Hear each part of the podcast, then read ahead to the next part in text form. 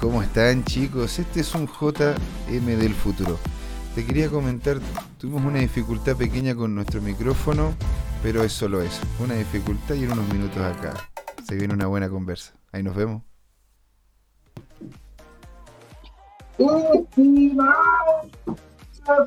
Ay, sí, ¿cómo estás? Bienvenido de vuelta a otro jueves maravilloso, energético, potente, brutal, porque con toda esta cuestión. ¿Por qué se viene con todo? Porque hoy a hablar de uno de los temas, porque ya estuvimos hablando la vez pasada de Oráculo, que era uno de los temas muy sexy que tiene, pero es el día de hoy, señores y señores, que vamos a hablar con uno de los, uno de los temas que yo encuentro el más sexy, lo que diría, ¿no es cierto? Sería en Matrix esa, la mujer de rojo, sería, sería ¿cómo se llama? En el momento actual de, nuestra, de nuestro cine, nuestra Scarlett Johansson, sería alguien, sería, sería un tema el cual va más allá que simplemente el hecho de la utilización del mismo, que es la privacidad qué tan potente es el tema de la privacidad. Sin la privacidad no tendríamos, no tendríamos un universo interno. Sin privacidad no podríamos tener tranquilidad.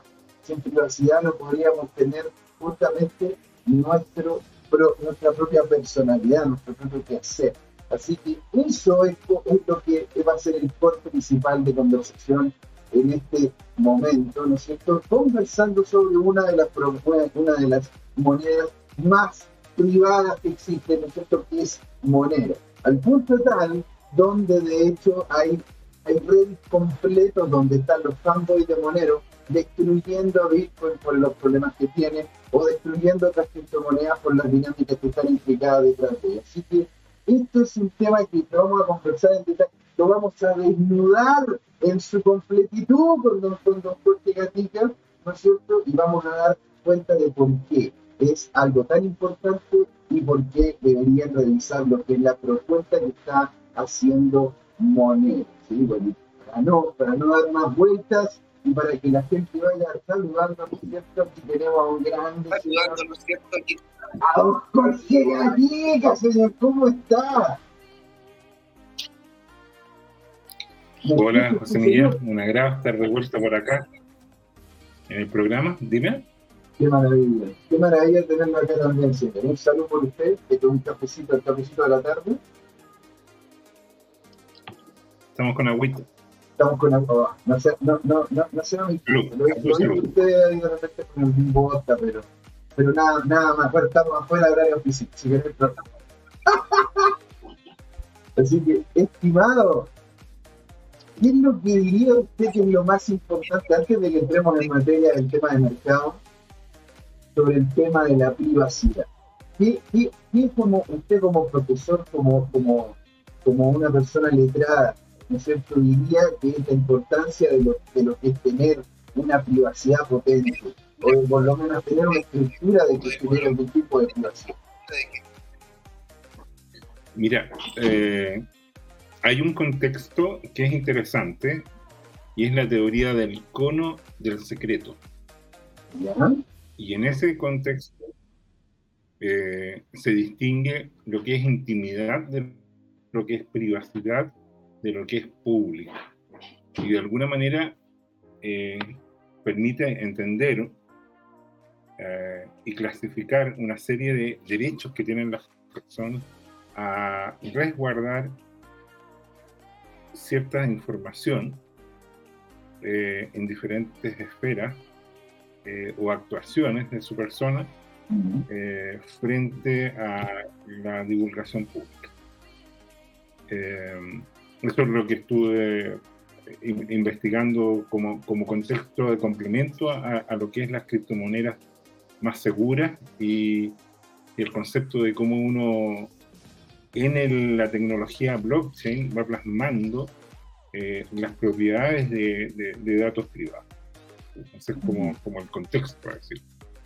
Bueno, to- Y lo vamos a tratar- en su momento. el tema de parte por un tema de privacidad, de hecho, ¿no? O sea, en la historia de la parte de las cripto, de que ya estaban estos tipos, ¿no sé O sea, eh, Eh, mira, todo el tema de, las criptomonedas, eh, o más bien del Bitcoin, eh, y antes de eso el concepto de dinero digital, surge de una rama de estudio multidimensional, multidisciplinaria, que hay en la informática y que se llama la criptografía. Ahora, la criptografía tiene muy, antenas que aterrizan, por así decirlo, en diferentes esferas. Y la más antigua probablemente es la militar. ¿ya? Eh, el, primer eh, eh, uso militar de la criptografía que yo recuerdo es el que se comenta que sea Julio César. Y Julio César, un, producto de, de la cultura romana, donde la ingeniería era espectacular. Piensa tú que hay acueductos que, que tenían 2.000 kilómetros de extensión y los romanos eran capaces de traer agua en pendientes constantes, digamos, eh, para que fluyera por un largo trecho, a, venciendo obstáculos geográficos como, qué sé yo, eh, quebradas, ¿no es cierto? Eh, llanos, valles, montañas, lo que fuere. Y imagínate lo que era el avance y, en términos de ingeniería aplicada, entonces estaban cálculos complejos en ese tiempo y estaba lo más importante. Eh, eh, los romanos tenían dos características principales. Tenían muy buenas obras civiles, piensa tú que hicieron la vía Apia, por ejemplo, que tenía decenas de miles de kilómetros que conectaban todos los lugares conquistados, digamos, y una red de caminos muy bien hecha, de los cuales aún subsisten tramos que son transitables. eso, eso es muy interesante. toda una técnica. Además, mira, mira tú, eso, eh, como, como, como eh, ese dicho popular de alguna manera tenía un sustento real. Y lo otro importante, fíjate, eh, es que la técnica de criptografía de los romanos era necesaria para mandarse mensajes de cuándo atacar. Julio César fue un genio militar que cuando vence a este cacique galo, eh, lo sitia en una aldea donde estaba refugiado y le construye un muro para eh, tenerlo sitiado y que no entrara ningún recurso, digamos, eh, ni persona por ese muro. ¿ya? Y por lo tanto, para eh, someterlo por hambre, por sed, por lo que fuera. Pero mientras tanto fue atacado por los aliados y para defenderse eso construyó un otro muro. Imagínate. Eh, eh, estaba atacándose por todo el no, no, tenía, no, tenía, nada, estaba pero solo. Eso es inédito. ¿ah? Y para poder comunicarse era vital que, que, el enemigo no entendiera los mensajes que capturaban al mensajero fuera una persona, fuera una malona mensajera, lo que, lo que fuere. Entonces, el código de Julio César era eh, que el alfabeto él lo movía al menos un, un eh, espacio para, para adelante o para atrás, ¿ya? Y con eso recomponía el mensaje original. Entonces, eh, de hecho, se dice, por ejemplo, que el famoso computador AL9000 de la película Odisea del Espacio de Kubrick, eh, en realidad el HAL correspondía a la criptografía de IBM. IBM, fabricante de computadoras, recuerda tú que el argumento es que, entre comillas, un computador se vuelve loco en esa misión, el AL 99, y, bueno, si tú cambias la H por la precedente, que es la I, la A por la eh, subsecuente, que es la B, y la L por la M, entonces tienes, tienes, ¿sabías eso? No. No pero es interesante que decía el nombre es crítico. Claro. Eh, bueno, ese es el tema. Entonces, ese estamos hablando de los bisnietos de la criptografía.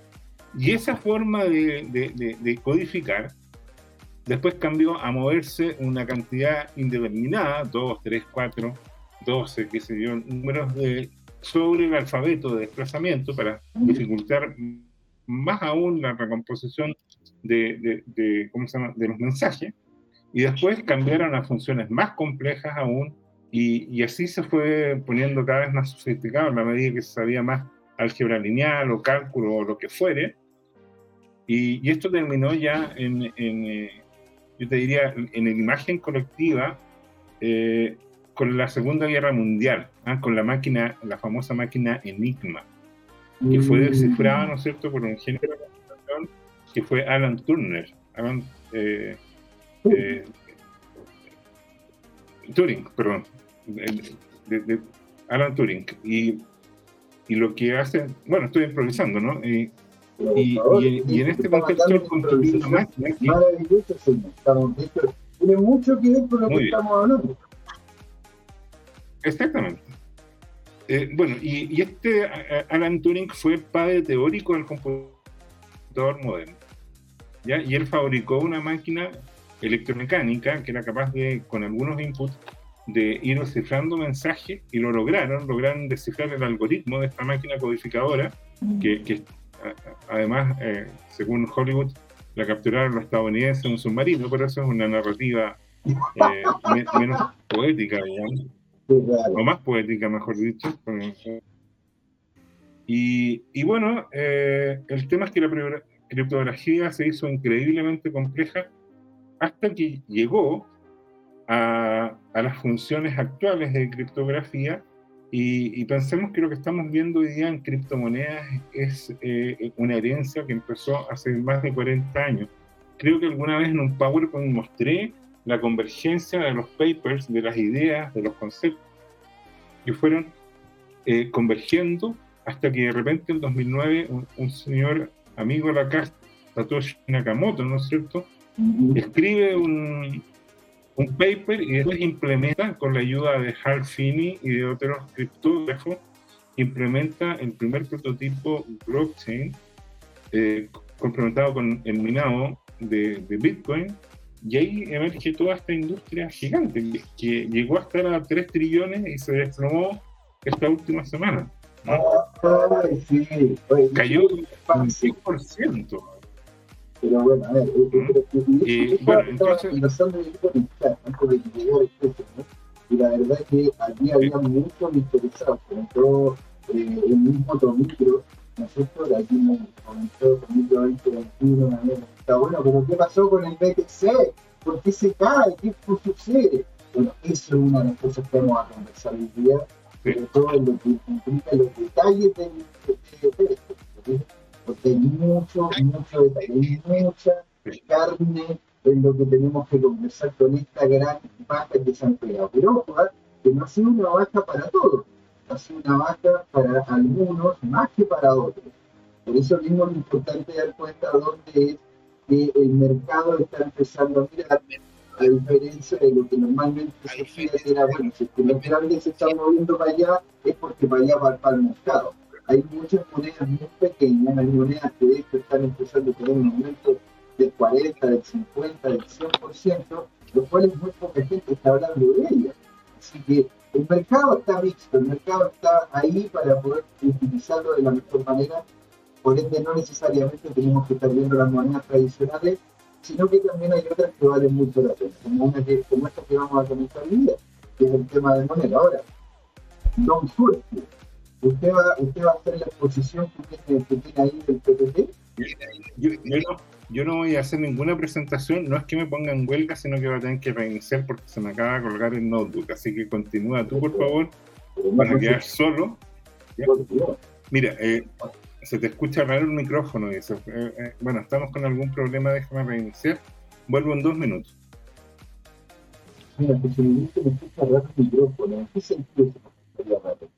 Me dio genial de poder, de poder arreglarlo. Me agradezco mucho por eh, se me escucha raro que es muy alto, muy bajo, que tengo, ¿cómo se llama? Alguna, algo puntual, que tengo que, que tengo, ¿cómo se llama?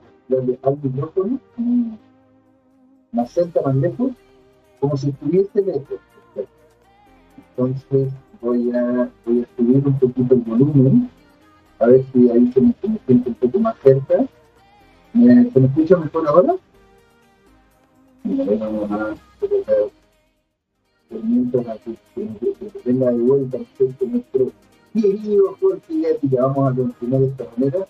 Ahí, ahí se, me, se me escuchará mejor el, el, micrófono. Ahora que lo tengo un poquitito más cerca y lo tengo con un audio más elevado. Con micro, sería que no se me van a ir como a mejor manejando. Porque ahorita micro, micro clase, no estoy viendo 2021, micro clase, proyectos que se escucharon en un poco lejos.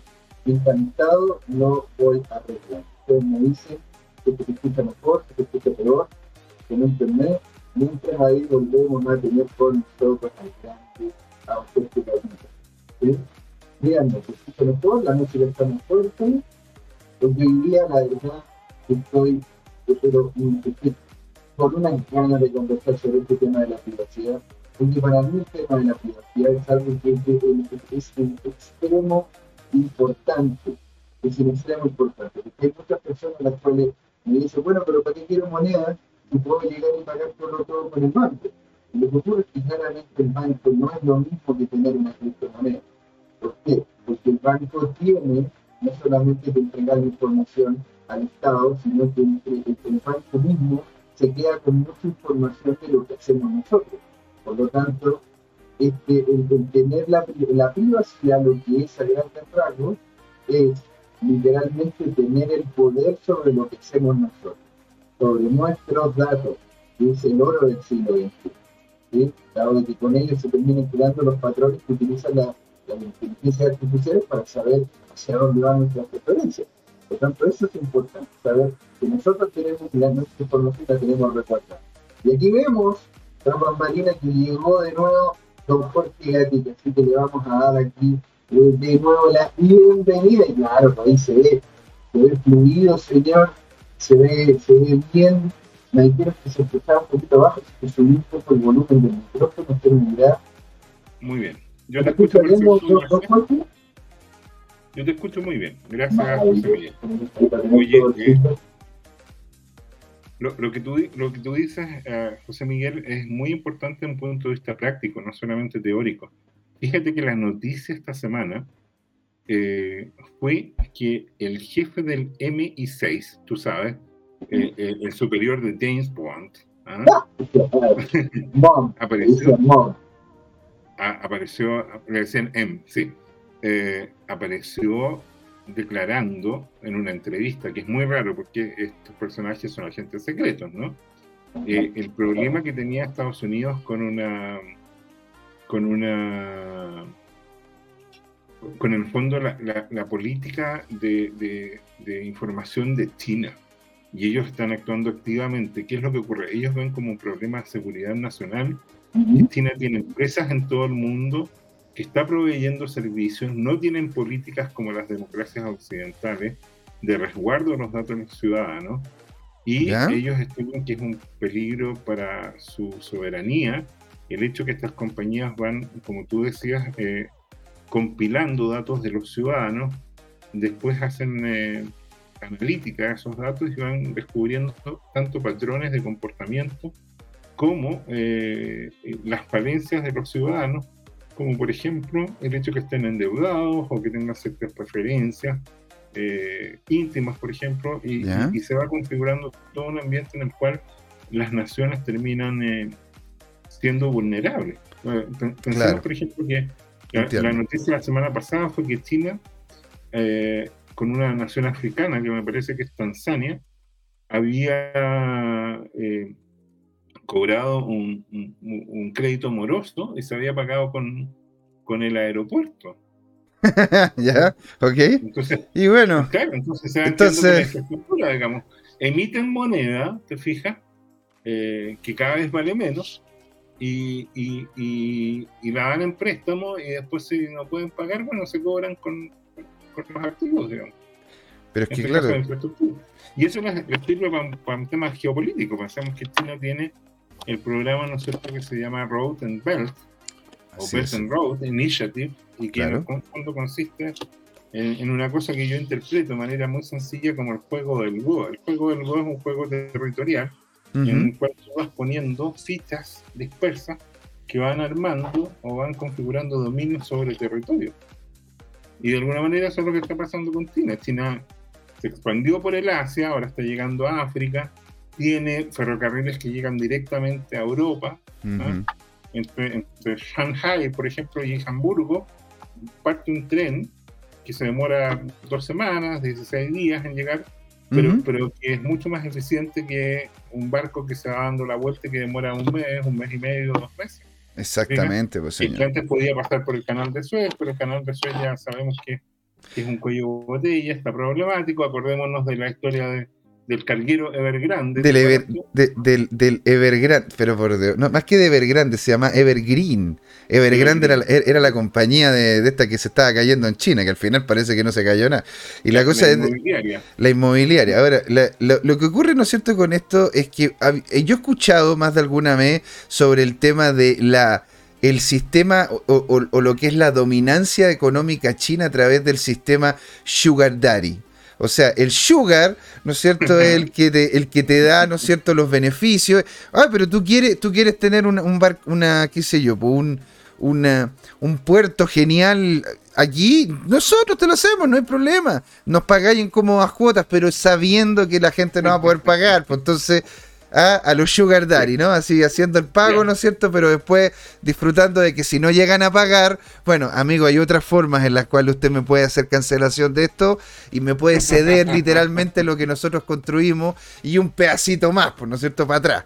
Así es como, así se ríe tu micro, porque es cierto, pues, ¿me entiendes? la manera en la cual, la manera en la cual se terminan manejando las economías la, la, la, la, influencia económica termina siendo de esa manera. si el, el dinero es otra arma más.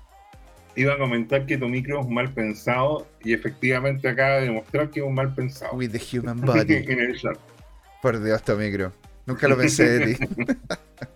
Está bien. Oye, eh, José Miguel, voy a proyectar entonces. No sé si tienes que hacer algún arreglo en el display. No, por favor. Lo que usted. Estamos listos para que usted haga lo. Haga como se llama la la, puesta en escena. Déjame ver si puedo encontrar el PowerPoint. Encantado, señor. Se, me quedan eh, tantas cosas. Oye, mira, eh, mirando justamente lo que tenemos abajo, ¿no? Que lo pueden ver ahí abajito, que es algo que está corriendo, que son los precios de los de, de las criptos. Esos son en tiempo real. Y vemos que, mira, ahí está subiendo, ¿no es cierto? Doge un 2,4. AVAX, que era una de las que habíamos visto, que en su momento la habíamos visto en cerca de 90, 92, 93, ahora llegó a 120 y pegó una baja, ahora está en 110. Luna, que está empezando a tener una subida, una subida cerca del 2%, pero Chiv, que por consecutivo día, ¿no es cierto? Que ya, por ya lleva una semana más o menos, constantemente en baja. ¿Sí? Ahora oh, vamos aquí. Oh, oh, ¿quién lo hubiera oh, imaginado? ¿Quién diría, no? ¿Quién diría? ¿A quién Pero, se lo hubiera ocurrido? Qué locura esa cuestión. Pero bueno. Pero es que a ver, Pero es que tiene todo el, todo el, todo el estilo. Bueno, advertirnos, ¿cierto? Porque se vienen tiempos difíciles, estamos en medio de, de mar agitado, no sabemos si viene el viento a favor o en contra, y por lo tanto, todo lo que vamos a comentar no es consejo financiero ni sugerencia de inversión. Así es. Eh, si alguien decide invertir en siguiendo valoración de este programa, corre el riesgo de perder parte importante de todo su patrimonio. Lo dejamos en su y Lo último es, que a mayor ganancia, mayor riesgo, a mayor riesgo, mayor ganancia. ¿Qué significa eso? Que si alguien le propone un negocio que es, fantástico de rentabilidad asegurada, eso tiene un riesgo altísimo. No existe tal cosa como se dice en inglés. No existe, no existe esa, la, típica cosa que uno ve de repente en la televisión muy temprano en la mañana, que es como, mira, con esta pastillita, con esta pastilla vaya a bajar de, de peso, se va a mejorar tu hipertensión, vas se te va, te va a crecer el pelo, vas a ser más musculoso. No, no, no, esa pastillita no existe. ¿No es cierto? Y ahí es donde tenemos la gran, la, la, la, gran, la gran cosa. Si es que el producto realmente sirve y es de utilidad, inviertan en él. Si no, no. A ver, señor, aquí tenemos el movimiento del bit que al parecer se ha ido estabilizando. Se ha ido estabilizando en ese, en ese rango, ¿no? Entre los 60 y los 55. Sí, eh, venció el canal bajista, se estabilizó. Sin embargo, eh, piensa tú que hace un mes, ¿no es cierto? Como, como muestra el cuadrito de la izquierda, estaba en 61.600 dólares y ahora bajó a 5.700, está más o menos 5.900, perdón, 59, 56.900. Eh, eso es lo que estoy viendo en el visor en tiempo real. Entonces, bueno, lo importante fue que cayó este canal bajista. Este canal bajista, recordemos, fue gatillado por sucesivas noticias eh, de la economía estadounidense, que fue una mezcla entre las acciones de, la Agencia Controladora de Plagas y Enfermedades Infecciosas, ¿no es cierto? Y eh, también eh, las declaraciones del presidente de la banca de, la Reserva Federal eh, respecto a, que la inflación no es transitoria. ¿Recuerdas que lo habíamos comentado tantas veces? Así es, y, claro, estos son economistas que de alguna manera saben que sus palabras provocan reacciones y resistieron hasta lo último de reconocer que las altas de precio obedecen a, que ellos emitieron una cantidad increíble de billetes e imprimir el papelito colores no genera mayor producción de bienes y servicios. Y eso tarde o temprano se provoca provoca un alza del índice de precios y eventualmente salario. Pero estoy impactado, Jorge, pero es que esto es algo que no, no, lo vi venir. Estoy realmente impactado. Pero si hay que ver, a ver, el que quiera, el que quiera ver la desgracia que es imprimir para poder generar, entre comillas, mejores estándares de vida para un otro y, y el desastre consistente que eso implica, hay un libro, señor un libro que yo creo que lo hay, hay, que decirlo aquí y en todos lados donde nosotros estemos. Se llama 4000 años Sí, mira, se está riendo porque ya alguna vez te lo he comentado. 4.000 años de manejo de precio y salario, en donde sale justamente desde los tiempos desde Sumeria, desde Sumeria, o sea, donde de, los, desde los albores de la, de la civilización, donde ya había algún tipo de reporte escrito de que cuando el Estado se metió a querer manejar los precios de los productos por medio de la impresión de dinero o por medio del manejo de lo que era la demanda y la oferta, terminó de forma consistente generando problemas estructurales, tanto en microeconómicamente como lo que después explica más adelante el libro en Roma, macroeconómicamente. Porque fueron justamente este tipo de acciones las que intentaron hacer manejo del mercado, el cual es inmanejable, porque si el Estado, y ahí es donde vamos a entrar también a futuro en el tema de la privacidad, de que el Estado para que pueda realmente tomar las mejores decisiones, debería conocer a cada uno de los ciudadanos a tal punto donde no existiría el concepto de individuo.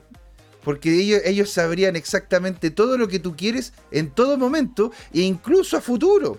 O sea, todo lo que a futuro podrías llegar y querer. Eso no lo sabe ni, ni hasta una inteligencia artificial. Entonces, ¿cómo lo querían hacer los sumerios, los romanos, o lo, que, lo queremos volver a hacer nosotros en más de algún país que hemos visto que el, surgimiento y el acaparamiento, ¿no es cierto?, estatal ha ido en aumento en lo que es el tamaño, vinculado, ¿no es cierto?, con los quehaceres de las personas. Bueno, eh, una precisión, ¿no es cierto? En ese tiempo el Estado en realidad era un monarca, un emperador, un rey, y, que tenía ministro del área económica, y, y claro, lo que ocurría es que se ponían a generar eh, dinero, acuñaban monedas, ¿no es cierto?, que, tenían poco valor real, eso provocaba un alza en los precios, por ejemplo, típicamente del pan. Y claro, los panaderos para eh, salvaguardar su patrimonio tenían que subir los precios del pan.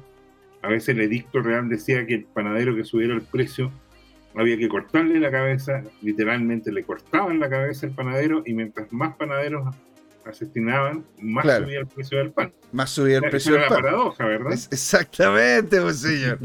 porque yo, es, como lo que dice, es como lo que dice un economista muy interesante que estoy siguiendo ahora en Argentina, que él llega y dice, es como si llegase el ministro de Economía a donde está el presidente y el presidente le dice, yo quiero que el precio de la carne baje ahora, pero que baje ahora, ahora al tiro. Y, el, economista le dice, pero está seguro, o sea, yo puedo utilizar cualquier medio para que baje el precio, el, precio, ¿no es cierto?, de la, de la carne. Y el, y ¿cómo se llama? Y el, presidente dice, sí, porque necesitamos el precio más barato de la carne ahora.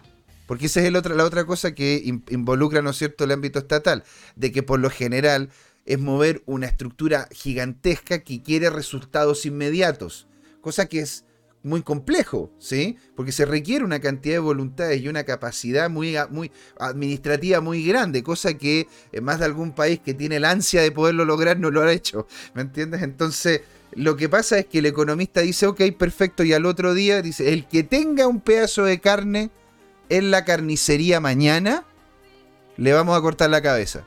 Como lo que tú decías con el tema de los panaderos, ¿no es cierto? Entonces, ¿qué hace el, tipo que vende carne? Bueno, coloca toda la carne a vender, la vende al mínimo precio porque si lo pillan mañana de que tiene carne, le van a cortar la cabeza. Entonces el precio de la carne ese día termina siendo el más bajo que ha existido en la historia de que se tiene registro del, precio de la carne en ese lugar. Pero el problema es de que al siguiente día no hay carne y al subsiguiente tampoco, porque no es negocio. Fíjate que eh, eh, yo viví lo que tú estás diciendo en tiempos de la unidad popular. Mis padres tenían eh, locales comerciales sí, señor. diferentes y a nosotros un par de veces nos allanaron los carabineros porque era un delito acaparar. Y, teníamos una cantidad normal de, de mercadería. Lo que era prohibido era el mercado negro, en el cual tú escondías la mercadería y las vendías con un muy, muy gran sobreprecio y generabas escasez de manera artificial. Exactamente. Y como digo, varias veces nos controló el poder del Estado y se hubieran detectado inventarios eh, o o existencias, digamos, sobredimensionadas para el negocio, que eh, hubo vecinos en, nuestro, en nuestra ciudad, en la Unión, donde, donde son eh, la base de las empresas Column, las mm. Eh, bueno, hubo personas que efectivamente tenían, varios sacos de, de, arroz, de trigo, de, especies claves en ese tiempo que estaban en escasez, y bueno, recibieron multas. Digamos multas económicas o sanciones de privación de, libertad, por lo menos detención, y, y, todo un proceso administrativo en ese tiempo.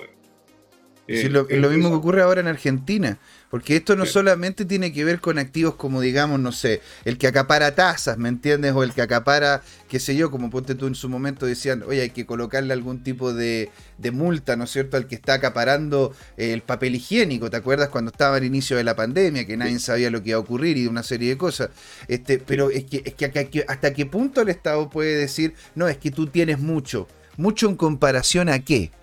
¿Se entiende? Entonces, bueno, ahí ojo, ¿ah? le coloqué ahí en, al chat, le coloqué a Tomicro el, el link de Amazon de este libro en específico, eh, que es 4.000 años de control de precio y salario, que justamente lo hace Robert L.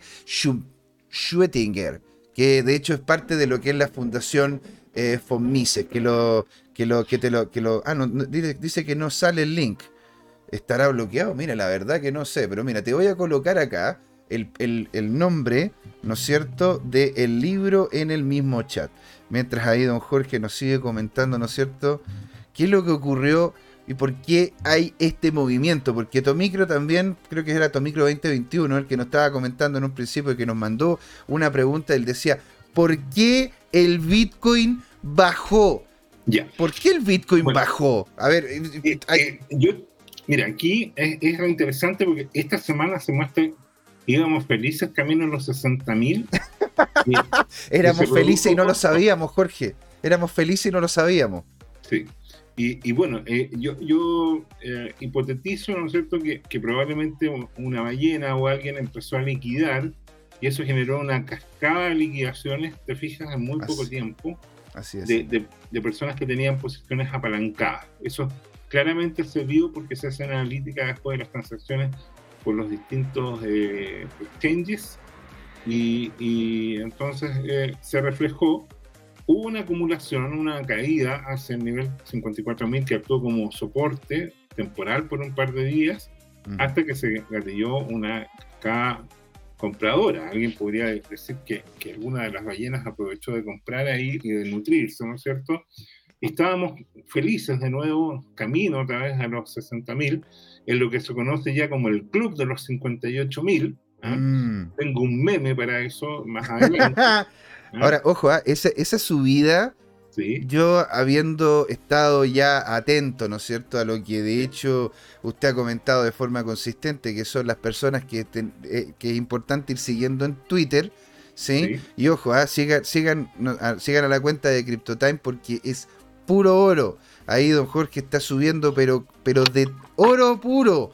arroba tu CryptoTime en Twitter, ¿sí? Síganos en, en nuestras redes sociales, en Instagram como tu CryptoTime, en Facebook como tu CryptoTime, incluso estamos este, en Pinterest, estamos en TikTok, estamos donde nos busquen, donde nos busquen están. Si quieren mandarnos un mail, contacto gmail.com Así que estamos ahí para eso. Y de hecho, lo que he estado viendo de forma consistente, según lo que dicen los analistas de, de ¿cómo se llama? En, el cripto Twitter, es de que ahí tuvo mucho que ver eh, un personaje muy conocido por nosotros llamado Michael, Michael Saylor, ¿no es cierto? Aparte de que el, presidente de, El Salvador, ¿cómo se llama? El señor Bukele, ellos dos en conjunto hicieron compras de Bitcoin que fueron estratosféricas, pues señor. Estamos hablando por encima de los 50, entre los 50 y los 70 millones de dólares mínimo cada uno. Creo que, creo, ¿cómo se llama? Que de hecho Michael Saylor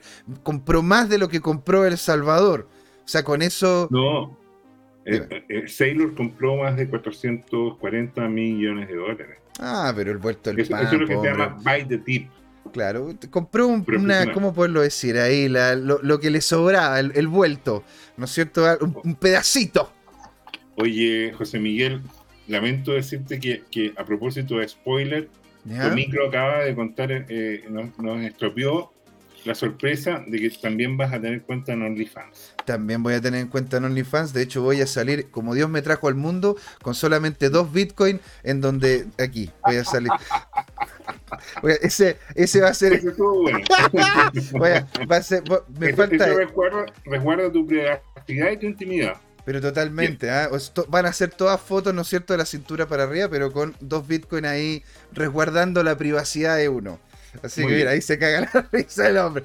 Eso lo, eh, vamos, vamos a salir adelante, ya sea como sea, ¿no es cierto? Haciendo lo que tenga que hacerse. Y, el Bitcoin, si tú, te fijas, eh, eh, este último día ha estado bajista precisamente por las declaraciones de, de ayer del presidente de la Reserva Federal que dijo que la inflación ya no era transitoria y eso significa que al reconocerlo oficialmente ellos tienen que tomar medidas, tienen que hacer lo que se llama el taper.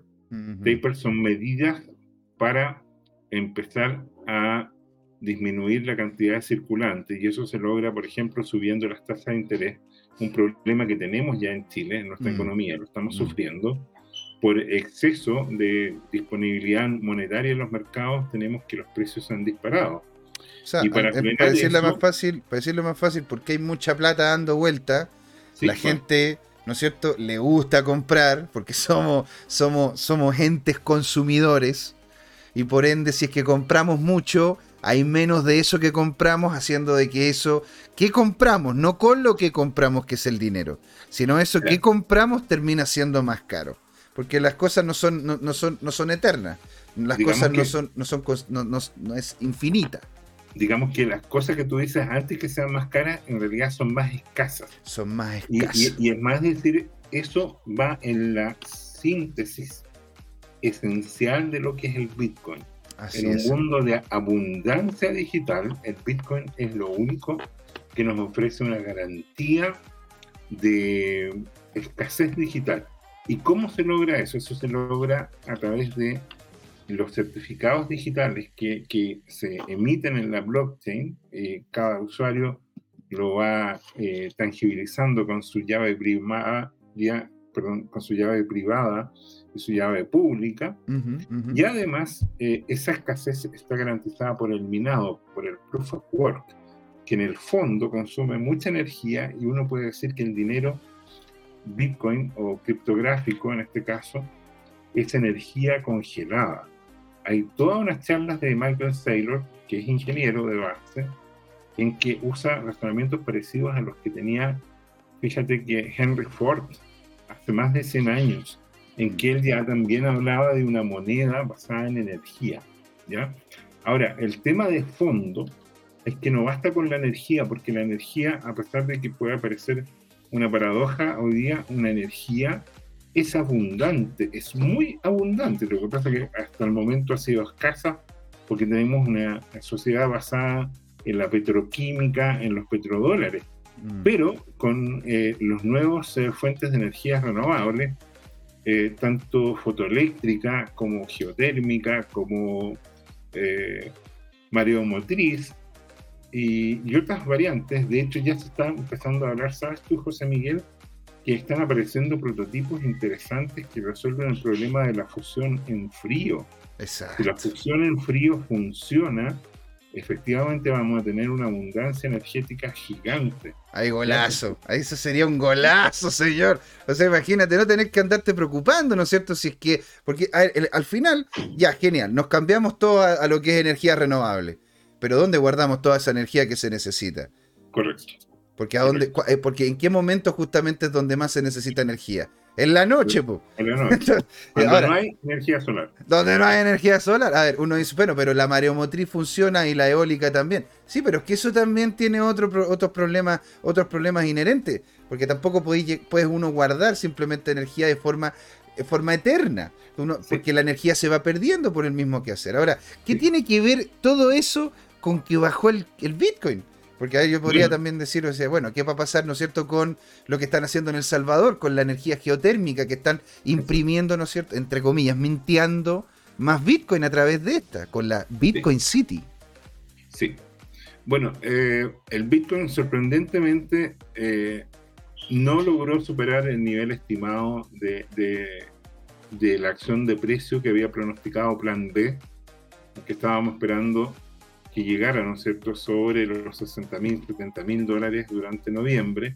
En realidad, para ser estricto, había vaticinado 98 mil dólares y naturalmente estamos muy lejos de eso. Mm, Eh, pero entonces ahora la gran pregunta es si a fin de, de este mes, en diciembre, a fin de año, el Bitcoin logrará superar la barrera de los 100 mil dólares. El modelo Stock to Flow predice un precio estimado de 100 mil dólares en el borde, en ese rango muy cercano, eh, para fin de año. ¿ya? El que quedó invalidado fue uno de los tres modelos de precios que ha elaborado Plan B. ¿ah? Mm. Uno es el de acción de precio, que, que fue invalidado, pero quedan varios otros, otros modelos.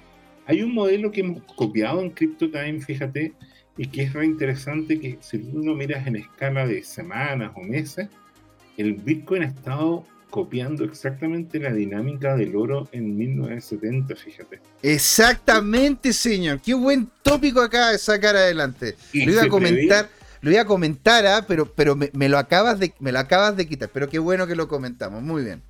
Maravilloso, Sí. señor. Y, y- y bueno, lo que se espera de aquí en las próximas semanas y próximo mes es que realmente se, se gatille una alza exponencial.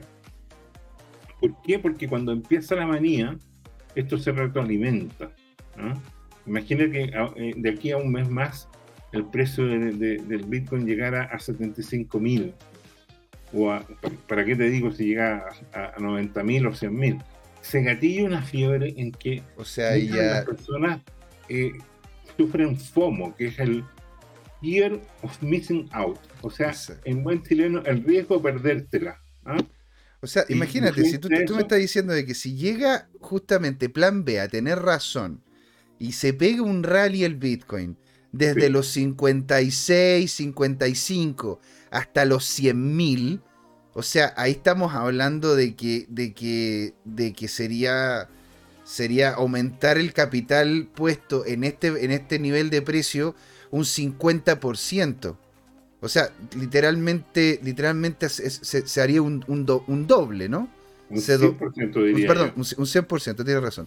Se haría un doblaje de la cantidad de dinero que se podría llegar y colocar ahora. Sí, si es que llegase a ocurrir.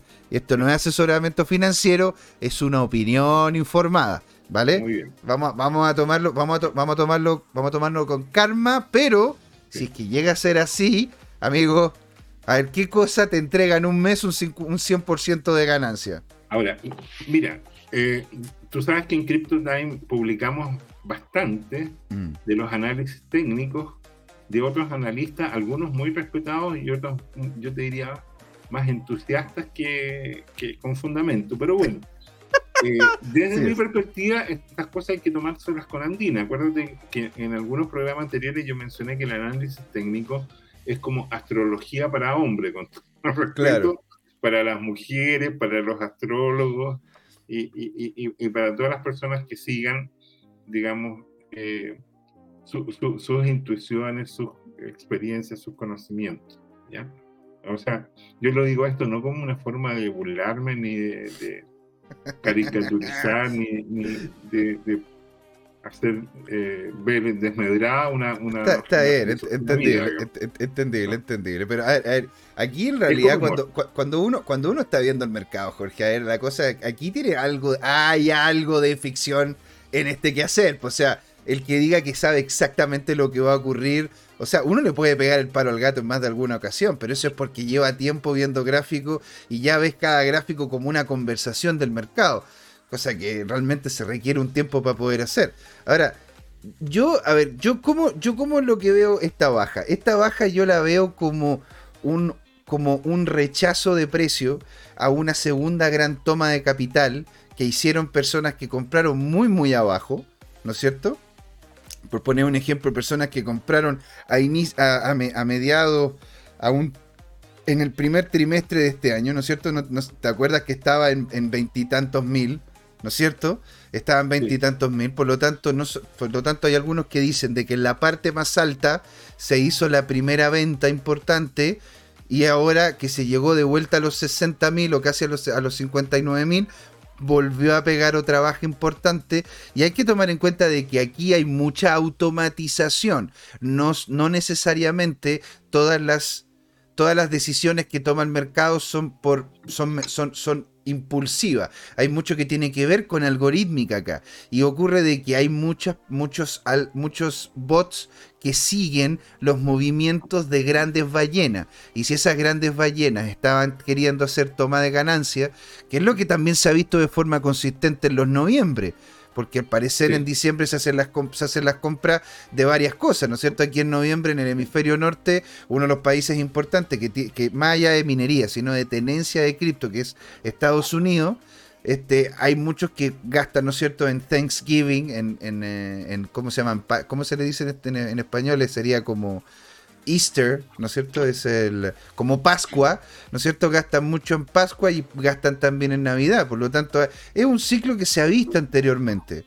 Entonces, y, esto aparte de que la gente que llegó a los 66 mil, 64 mil o 63 mil están viendo, ¿no es cierto?, de que lo que compraron en ese precio ahora está en 59 y dicen, chuta, ahora viene otra baja importante y vuelven a soltar, que era lo que yo también le comentaba, creo que era Tomicro 2021, no sé si a Tomicro Tomicro 2021, en donde ellos me decían, uno de ellos me preguntaba, bueno, pero ¿qué pasa? ¿Por qué, por qué bajó, tanto? Y yo le decía, tiene mucho que ver con decisiones del mercado, decisiones de grandes inversionistas, y seguido los que están soltando, que serían que sería esta segunda gran baja, ¿no es cierto? Que la vemos proyectada alrededor de los 57 mil, es porque las manos débiles soltaron algunos de los bitcoins que estaban, que habían comprado bastante más caro e hicieron la pérdida.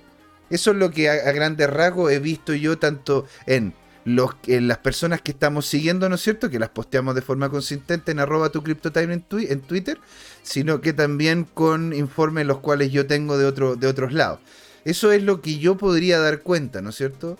Dicho eso, el rebote que hicieron, el 56.000, claramente tiene mucho que ver con conocedores que vieron este dip y tiraron para arriba el precio para llevarlo de nuevo a los 57.000.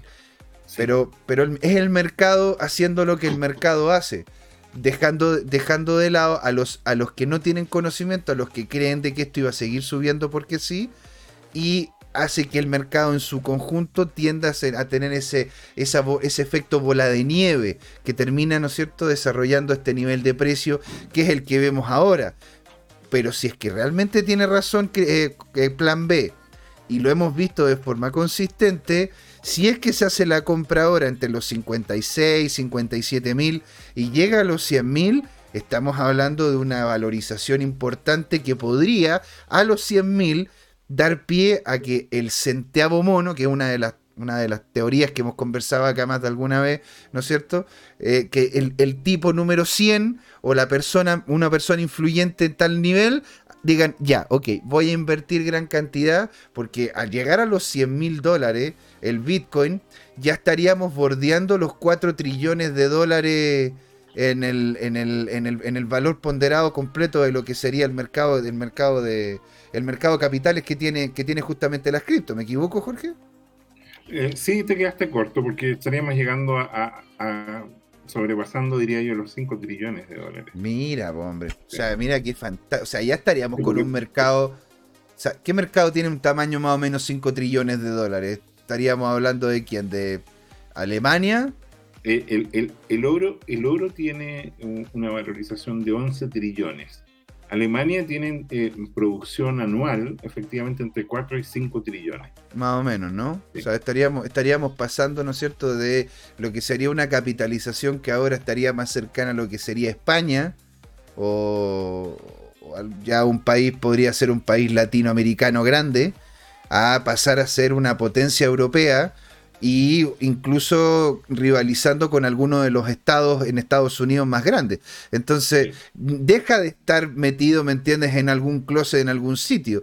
Pasa a tener preponderancia y tener dominancia como, como conversación, ¿no es cierto? Y, es, y es muy interesante. Sí, y ya que estamos hablando de la eh, industria cripto, vamos a ver la pregunta de siempre. La pregunta de siempre, ¿ah? Vamos ahí. Eh. Ah, hay, dos sitios que consultamos habitualmente para ver cuántas criptomonedas hay. Así que hagan sus apuestas. Hagan eh, sus apuestas, señores del chat, por favor. ¿Cuántas cripto hay esta semana? Esta semana. Quiero escucharlos a todos, a Tomicro Quiero escuchar a Tomicro 2021, a todos los amigos que nos están viendo, a Coque Fisher, al, mismo Juan Limón, a todas las personas que nos están viendo, ojalá poder llegar y dar cuenta ahí. Coloquen por favor en el chat, ¿no es cierto? Les vamos a vamos aquí a estar unos, unos, segunditos conversando mientras ustedes coloquen ahí la, lo que creen ustedes que es la cantidad de cripto que en este momento hay en el mercado. Queremos escucharlo, señores. A ver. ¿Qué dicen ustedes? ¿Cuántas, cuántas creen? ¿14.000? Eh, ¿13.000? ¿Bajaron? ¿Hay 15.000? ¿18.000? Mira, ahí dice Coque Fisher, dice 15.555. Mira, bastante masón el número, ¿ah? Muy, muy masón. Entonces, pero, pero, sí, claro, muy, muy masón. A ver, ¿qué, hay, qué, otro, ¿qué otro que dice lo otro? A ver, pues entonces aquí tenemos Coque Fisher diciendo que es por encima de los 15.000. 15.000 15.000, a ver, el otro día estábamos, por, estábamos llegando a los 15.000. Mira, Tomicro dice casi los 16.000. Está llegando ahí a los 16.000. 15.999. ¿Qué, qué, qué, otro, ¿Qué otra persona más? ¿Quién dice más? ¿O quién dice menos? De repente, después de esta bajada, varios proyectos dijeron, no, no, no, esto no va, mejor me voy para atrás. No sé, algunos que, que, hayan ya expletado. ¿Y cuál es tu número? Mi número.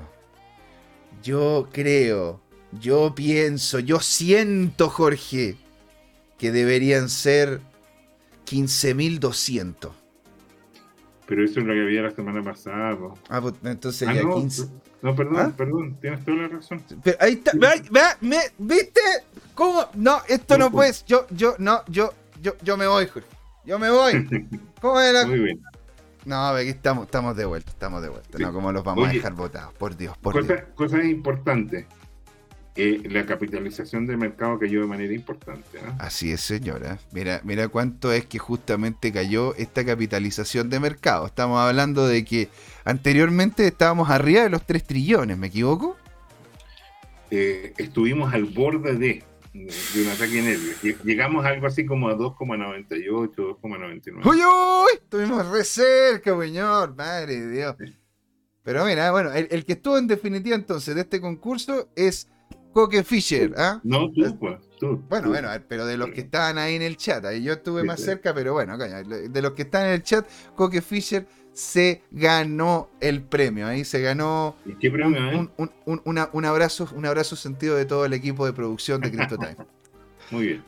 ya a futuro, ojo, ya a futuro vamos a tener una que otra cosita que podríamos ir posicionando acá. Así que estén, estén, estén atenti, atenti. Muy bien, muy bien. Oye, mira. Uh, pero esto, qué esto es como para mostrar lo que pasó en el último mes. ¿ah? Mucho rojo, hombre eh, muy complicado para todas las monedas, una hemorragia. Eh, si tú lo quieres ver en nuestro sitio, acuérdate que este, este es el Crypto Rank, que es el segundo índice que está ahí medido y esto solamente miran 11.891 eh, monedas, o sea, casi 3.000 y tantas menos que, el otro sitio. ¿ya? mira, este mira cómo es que se ha movido. ¿ah? Y mira lo movido que estuvo el último mes. ¿Ah? Mira, y Solana, Solana apretando para arriba, ¿ah? tirando para arriba eh, con un, con un con casi, con casi, bueno, ya digamos casi un 9 y medio.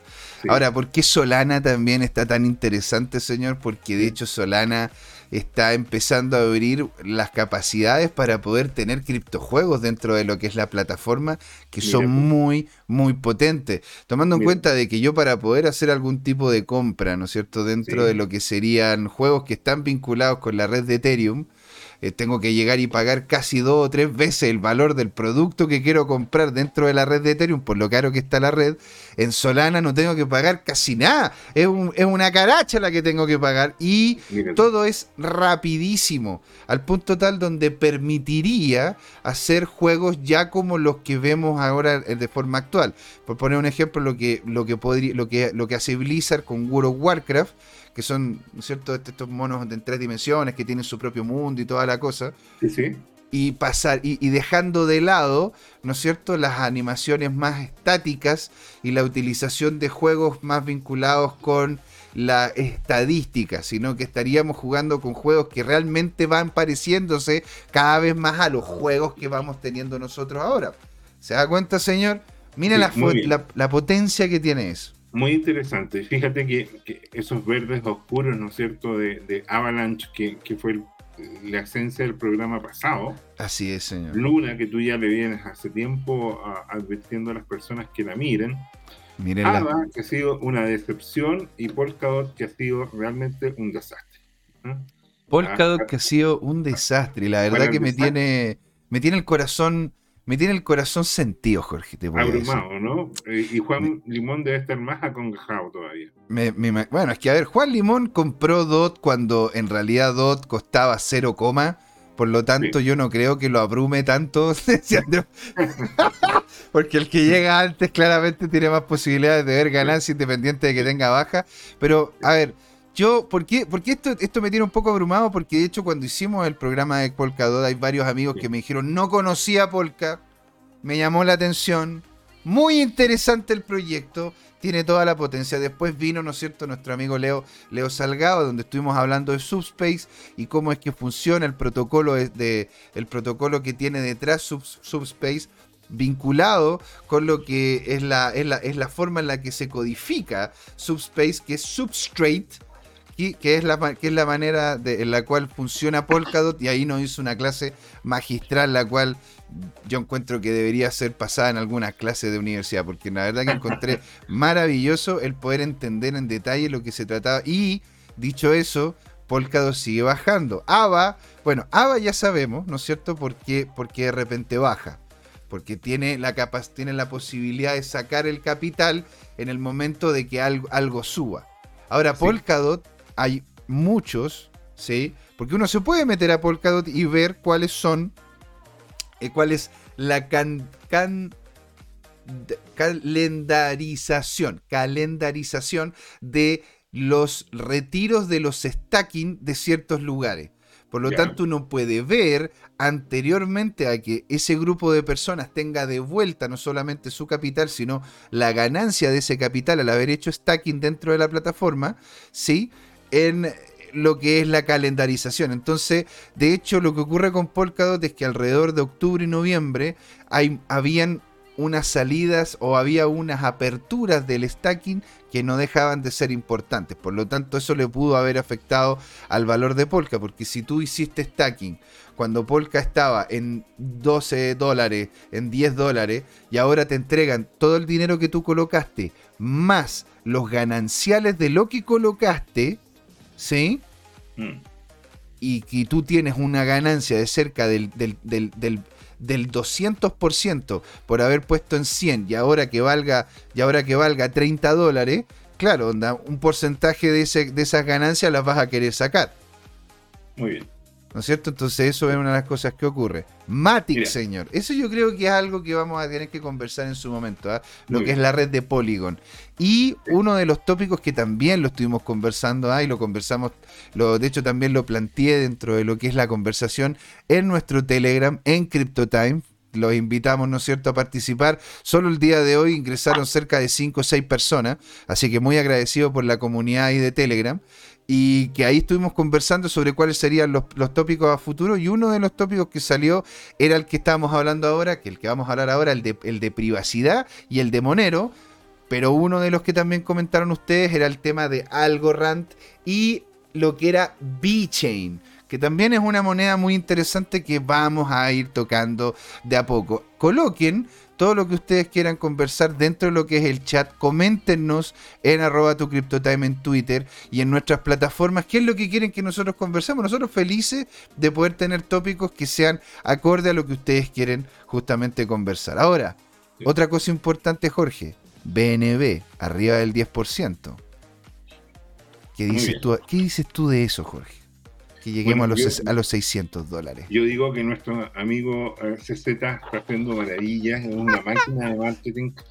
Eh, yo lo he visto publicar y, hemos eh, retuiteado algunas de sus publicaciones.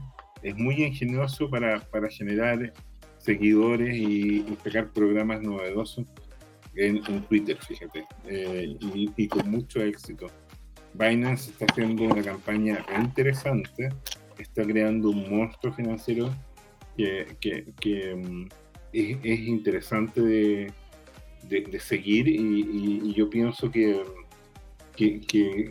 a diferencia de, otras criptomonedas que están amarradas al Bitcoin, de hecho son posibles, son posibles, ¿cómo se llama? Em, o sea, eh, son, eh, eh, en los hechos son forks. Por ejemplo, Litecoin, que está entre BTC y BNB ahí, eh, es una moneda muy antigua, se lanzó en 2011, ¿te acuerdas tú?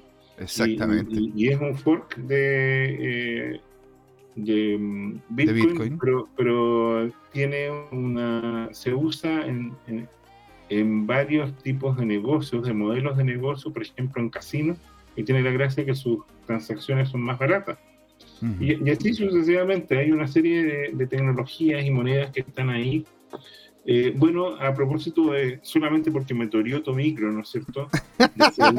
a ver qué va a pasar. Había comprado Dodge ¿ah? y él dice que vendió su casa para comprar. Claro, yo le, coloqué, yo le coloqué que yo, vendí. Yo vendí, por, por señores en este momento deben tenerlo, pero agarrados en una teja, porque mira, en un mes 24%, 25% de caída. Uy, ahora bueno. Y imagínate el 38%. ¿Qué significa eso?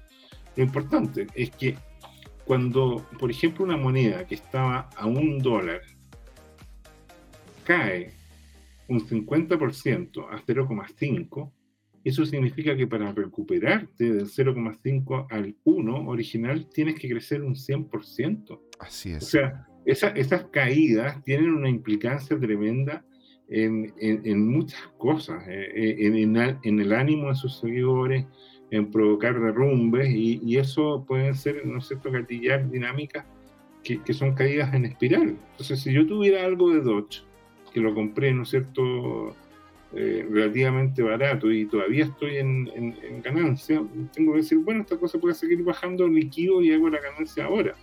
O también está la dinámica de la persona que compró, por decirte algo, a uno, el Dodge cae un 30%, eso significa que, por ejemplo, está a 0,7 y en ese momento yo digo, pero esto va a seguir cayendo, así que ahora vendo en pérdida y, y, con eso acoto mi pérdida y en una de estas esta llega hasta cero y pierdo el 100%. Entonces, eh, ese es el, el, tema complicado de las caídas importantes cuando no hay una propuesta de valor eh, diferenciadora.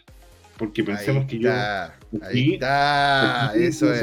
La, la, pestañita de los top 100 pero, pero ya vimos que aquí en CryptoRank yo puedo ver los top 1000.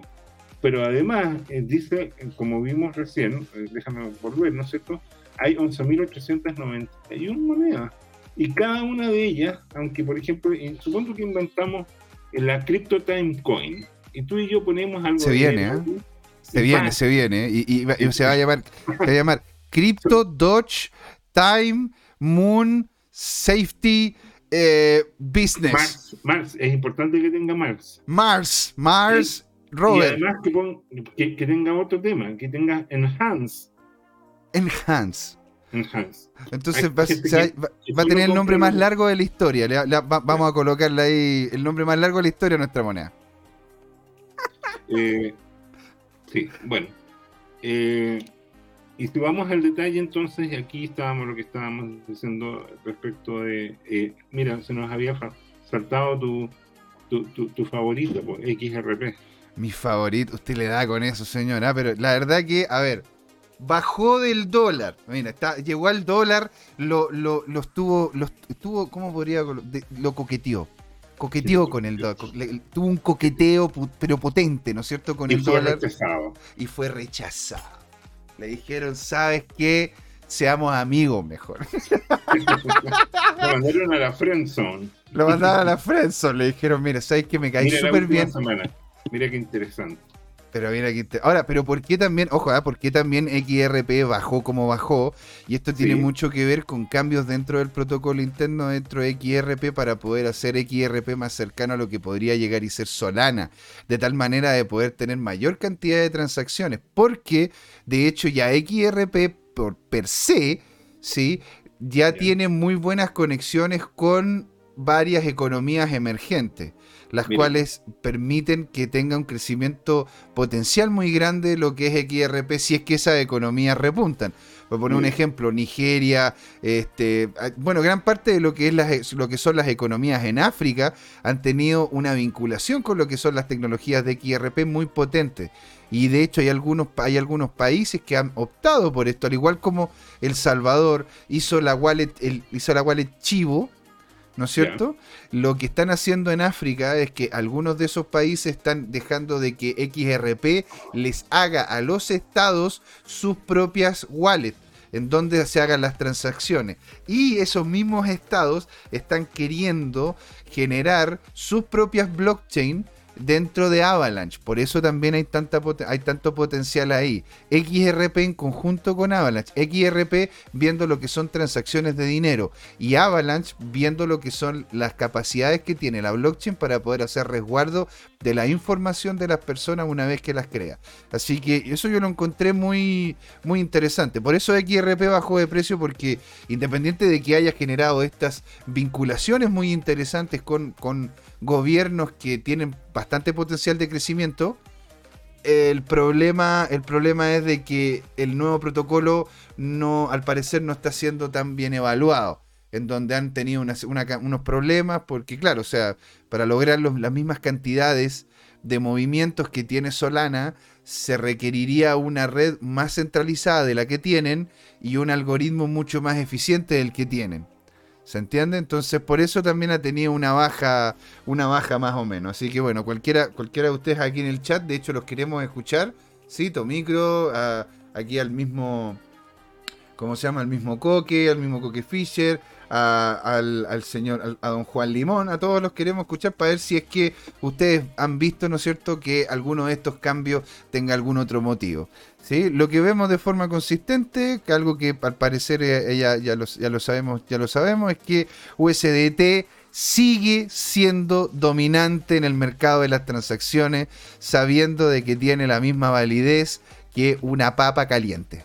¿No es cierto? Esto es una papa caliente. ¿Ah? Pero a propósito de, de- de USDT que está acá al valor del dólar, ¿no es cierto? El tema de fondo es que eh, a nivel mundial el dólar últimamente se, ha- se valorizó, no es porque suba el precio del dólar, sino porque las otras monedas se están derritiendo. Por ejemplo. ¿sabes tú que la, la turca lira este año se ha depreciado más de un 50%? Así es. Y, y sabes tú la ironía que es que Erdogan, que es el dictador que hoy día gobierna Turquía, eh, el 20 de septiembre le declaró la guerra al Bitcoin.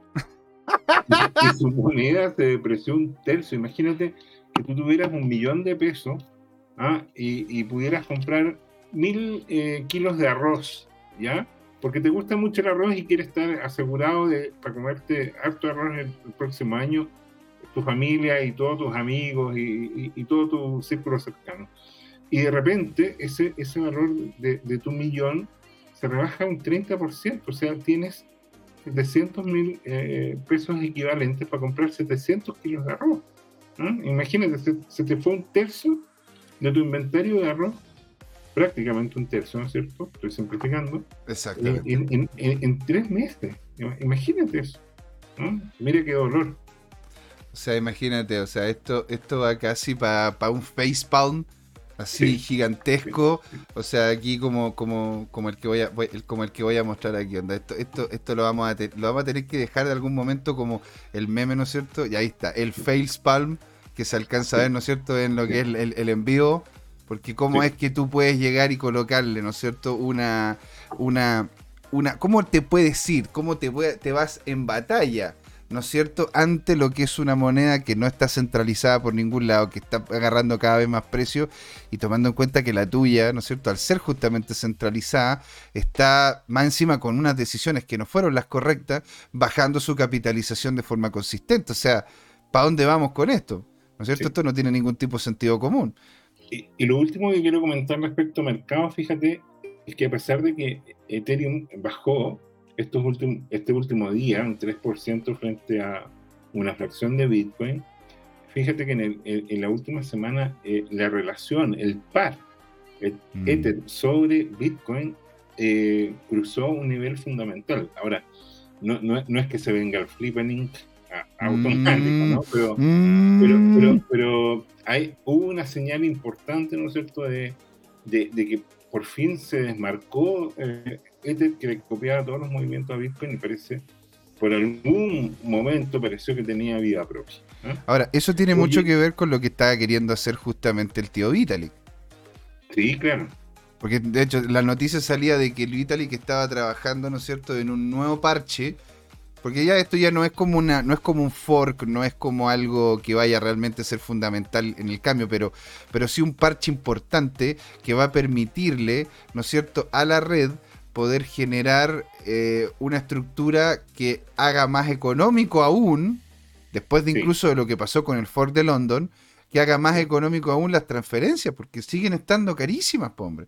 Y más encima, si es que seguimos con la dinámica de la quema de Ether, cada vez va, si es que, si que se siguen utilizando, sobre todo, si se quiere utilizar el, el ecosistema de Ethereum como el ecosistema de las DeFi, ¿sí? ¿Cómo es, que, ¿Cómo es que vas a poder entonces hacer transferencia? Porque ah, yo no ocuparía una tarjeta de crédito si es que yo, yo a, mí me, a mí me costaría más caro la transacción, ¿sí? Que la misma, que el, que el mismo valor que estoy transfiriendo. Entonces, ¿para qué hago la transferencia? ¿Me entendís? Para eso prefiero entonces dejar ahí la plata.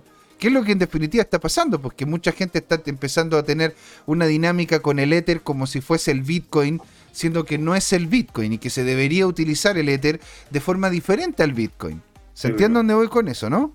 Sí, claro. Lo que tú estás diciendo es que en realidad no fue diseñado como una reserva de valor, sino que como un medio de pago. más, que, más que como un medio de pago, como un medio para obtener eh, capacidad de cómputo. Y esa capacidad de cómputo te permite a ti obtener otros tokens que tienen valor intrínseco. El, el Ether debería ser como el petróleo, no debería ser como un dólar. ¿Sí? Ok. En, ese sentido, porque uno no, no, es como que yo quisiera, no es como que yo fuera, ¿no es cierto?, a la, a la bencinera o a la petrolera y yo le dijera, oiga, véndame, véndame un, un, tarro de, un tarro, ¿no es cierto?, de petróleo porque me quiero comprar un auto. Ok. ¿Te das cuenta? Yo, yo, yo a través de la plata que tengo que utilizar, que puede ser el Bitcoin o otra, otras monedas dentro de otros ecosistemas que se han ido creando dentro de Ethereum, utilizar esas monedas y que el Ethereum sea como una moneda de intercambio, como algo, ah, más que una moneda de intercambio, una, una, un token que permita la transferencia de capacidad eh, computacional para que ciertos software funcionen que son útiles para mí, como el mundo DeFi, el NFT y una serie de otros más. Bueno, pero continuamos, señor, que, que, es un tema muy, muy interesante, lo encuentro excitante en, muchos sentidos. El para OnlyFans, voy a dejarlo para OnlyFans. Bueno, entonces, eh, eh, el tema de fondo, mira, es eh, de, lo que investigué respecto a, la esencia de nuestra charla de hoy día, es que Según la Real Academia Española, privacidad se define como el ámbito de la vida privada que se tiene derecho a proteger de cualquier intromisión e intimidad, ¿ya? Y se define como una zona espiritual, fíjate, íntima y reservada a una persona o grupo, especialmente a una familia, ¿ya? Y a su vez, la intimidad es algo más nuclear y se protege con mayor fuerza. Esto, esto es interesante. Y lo otro es que las compañías, personas jurídicas tienen derecho a la privacidad, pero no a la intimidad. ¿ah? Y, entonces hay, toda una categorización y para eso lo que quería mostrarte son dos cosas. Uno, por el lado derecho, si tú te fijas, está lo que se conoce como la teoría del cono de los secretos, ¿ya? Donde en el ámbito público se entiende que la información es abundante y que hay el, secreto es casi en la práctica imposible, ¿ya? En los mm. medios, mm. ¿ya? Por ejemplo, por decirte algo, si un candidato presidencial se va y se, y se toma un café la verdad es que eh, eso perfectamente es fotografiable, grabable, noticiable, por así decirlo. ¿ya? Así es. Sin embargo, hay lugares ya, más privados. ¿Más privados, dices tú?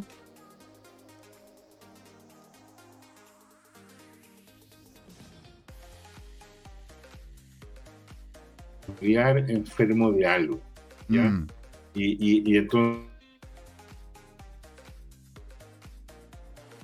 no, no, no, no, no, no debería divulgarlo. Yo me acuerdo, por ejemplo, cuando, cuando volvió un político, un, eh, Clodomiro Almeida, por ejemplo, que estuvo mucho tiempo uh. exiliado y después se le permitió llegar al país y fue una noticia porque él había sido un ministro de Allende muy importante en, en el tema de poder. Lo que más me impresionó, fíjate que publicaron una foto que sacó un paparazzi al estilo europeo, digamos, de, este señor en la ducha, en la ventanita de la ducha. Imagínate si tú tienes tu casa, muchos de los baños tienen una ventanita de ventilación mínima, ¿no es cierto?, para prevenir cualquier asfixia, ¿no es cierto?, que de hecho en los departamentos antiguos mal ventilados muere gente por ese tema. Entonces tú abres esa ventanita, imagínate que, que tengas que tener la precaución de que no te saquen semidesnudo, ¿no es cierto?, en, la ducha o, en el baño, ¿no es cierto?, en el inodoro. Eh, eh, eh, eso ahí el secreto es un derecho todavía, ¿verdad? Y para qué decirte, digamos, en, zonas más íntimas, imagínate que, ahí sería de pésimo gusto, ¿no es cierto?, mostrarte si es que estás entrando o saliendo a la ducha ya completamente como, como, llegaste al mundo, ¿no es cierto? Ahí se entiende que el secreto es una obligación. Y a mí me impresionó porque esto ocurrió hace 15 o 20 años Hoy día ya sería normal que saquen una foto de un señor duchándose, lo menos, ¿no es cierto? Cuando han publicado en realities a, personas teniendo relaciones sexuales. Ahora, el tema no tiene que ver con, con, el tema de la sexualidad necesariamente, sino que, y como muestra la taxonomía de la izquierda, te fijas, hay toda clase de secretos, ¿no es cierto? Y hay toda una teoría del derecho para salvaguardar cosas. Mm. Por ejemplo, eh, lo del médico, ¿no es cierto? En que, en que tú puedes tener una enfermedad, pero tú eres el dueño de ese dato. Y a lo mejor tú no se lo quieres contar ni a tu esposa, ni a tus hijos, ni, ni a tus nietos, por, por, lo que fuera, porque a lo mejor, por ejemplo, es una enfermedad que tiene un estigma social, que quizás no aplica, digamos. ¿ah? Como por decirte, si es que yo estuviera enfermo de lepra y, y, mi médico contara que yo tengo lepra o alguien leyera mi, o, está el otro tema, ¿no es cierto? Eh, a propósito de, este personaje constituyente que inventó una enfermedad que no tenía y ¿ah? Entonces, entonces eh, eh, ahí hay toda una teoría, ¿no es cierto? De, y, una tipificación después de los delitos que ocurren cuando, cuando, cuando, funciona este tema. ¿ya? exactamente. Mira, lo que quiero, ahora, ¿qué tiene que ver esto con las criptomonedas y con los blockchain? Mucho, pues, Mucho, mucho. Entonces, lo que quiero eh, y que resguardé aquí en la teoría de este tema es lo que está pintado en rojo, que es la blockchain para tú salvaguardar la privacidad de las personas, tú usas firmas electrónicas, ¿ya? Estas firmas electrónicas ya pueden estar en, por ejemplo, en nuestros emails, si es que tienen certificado, tú puedes comprar un certificado en en el sitio de la Cámara de Comercio, por ejemplo, hay diferentes empresas en Chile que te dan esa posibilidad. y en definitiva, ¿qué son? Esto es una tecnología, en el caso particular de la blockchain, en lo que se conoce como tecnología de encriptación asimétrica. Eso es re interesante porque te acuerdas que comenzamos hablando eh, del código Julio César para encriptar.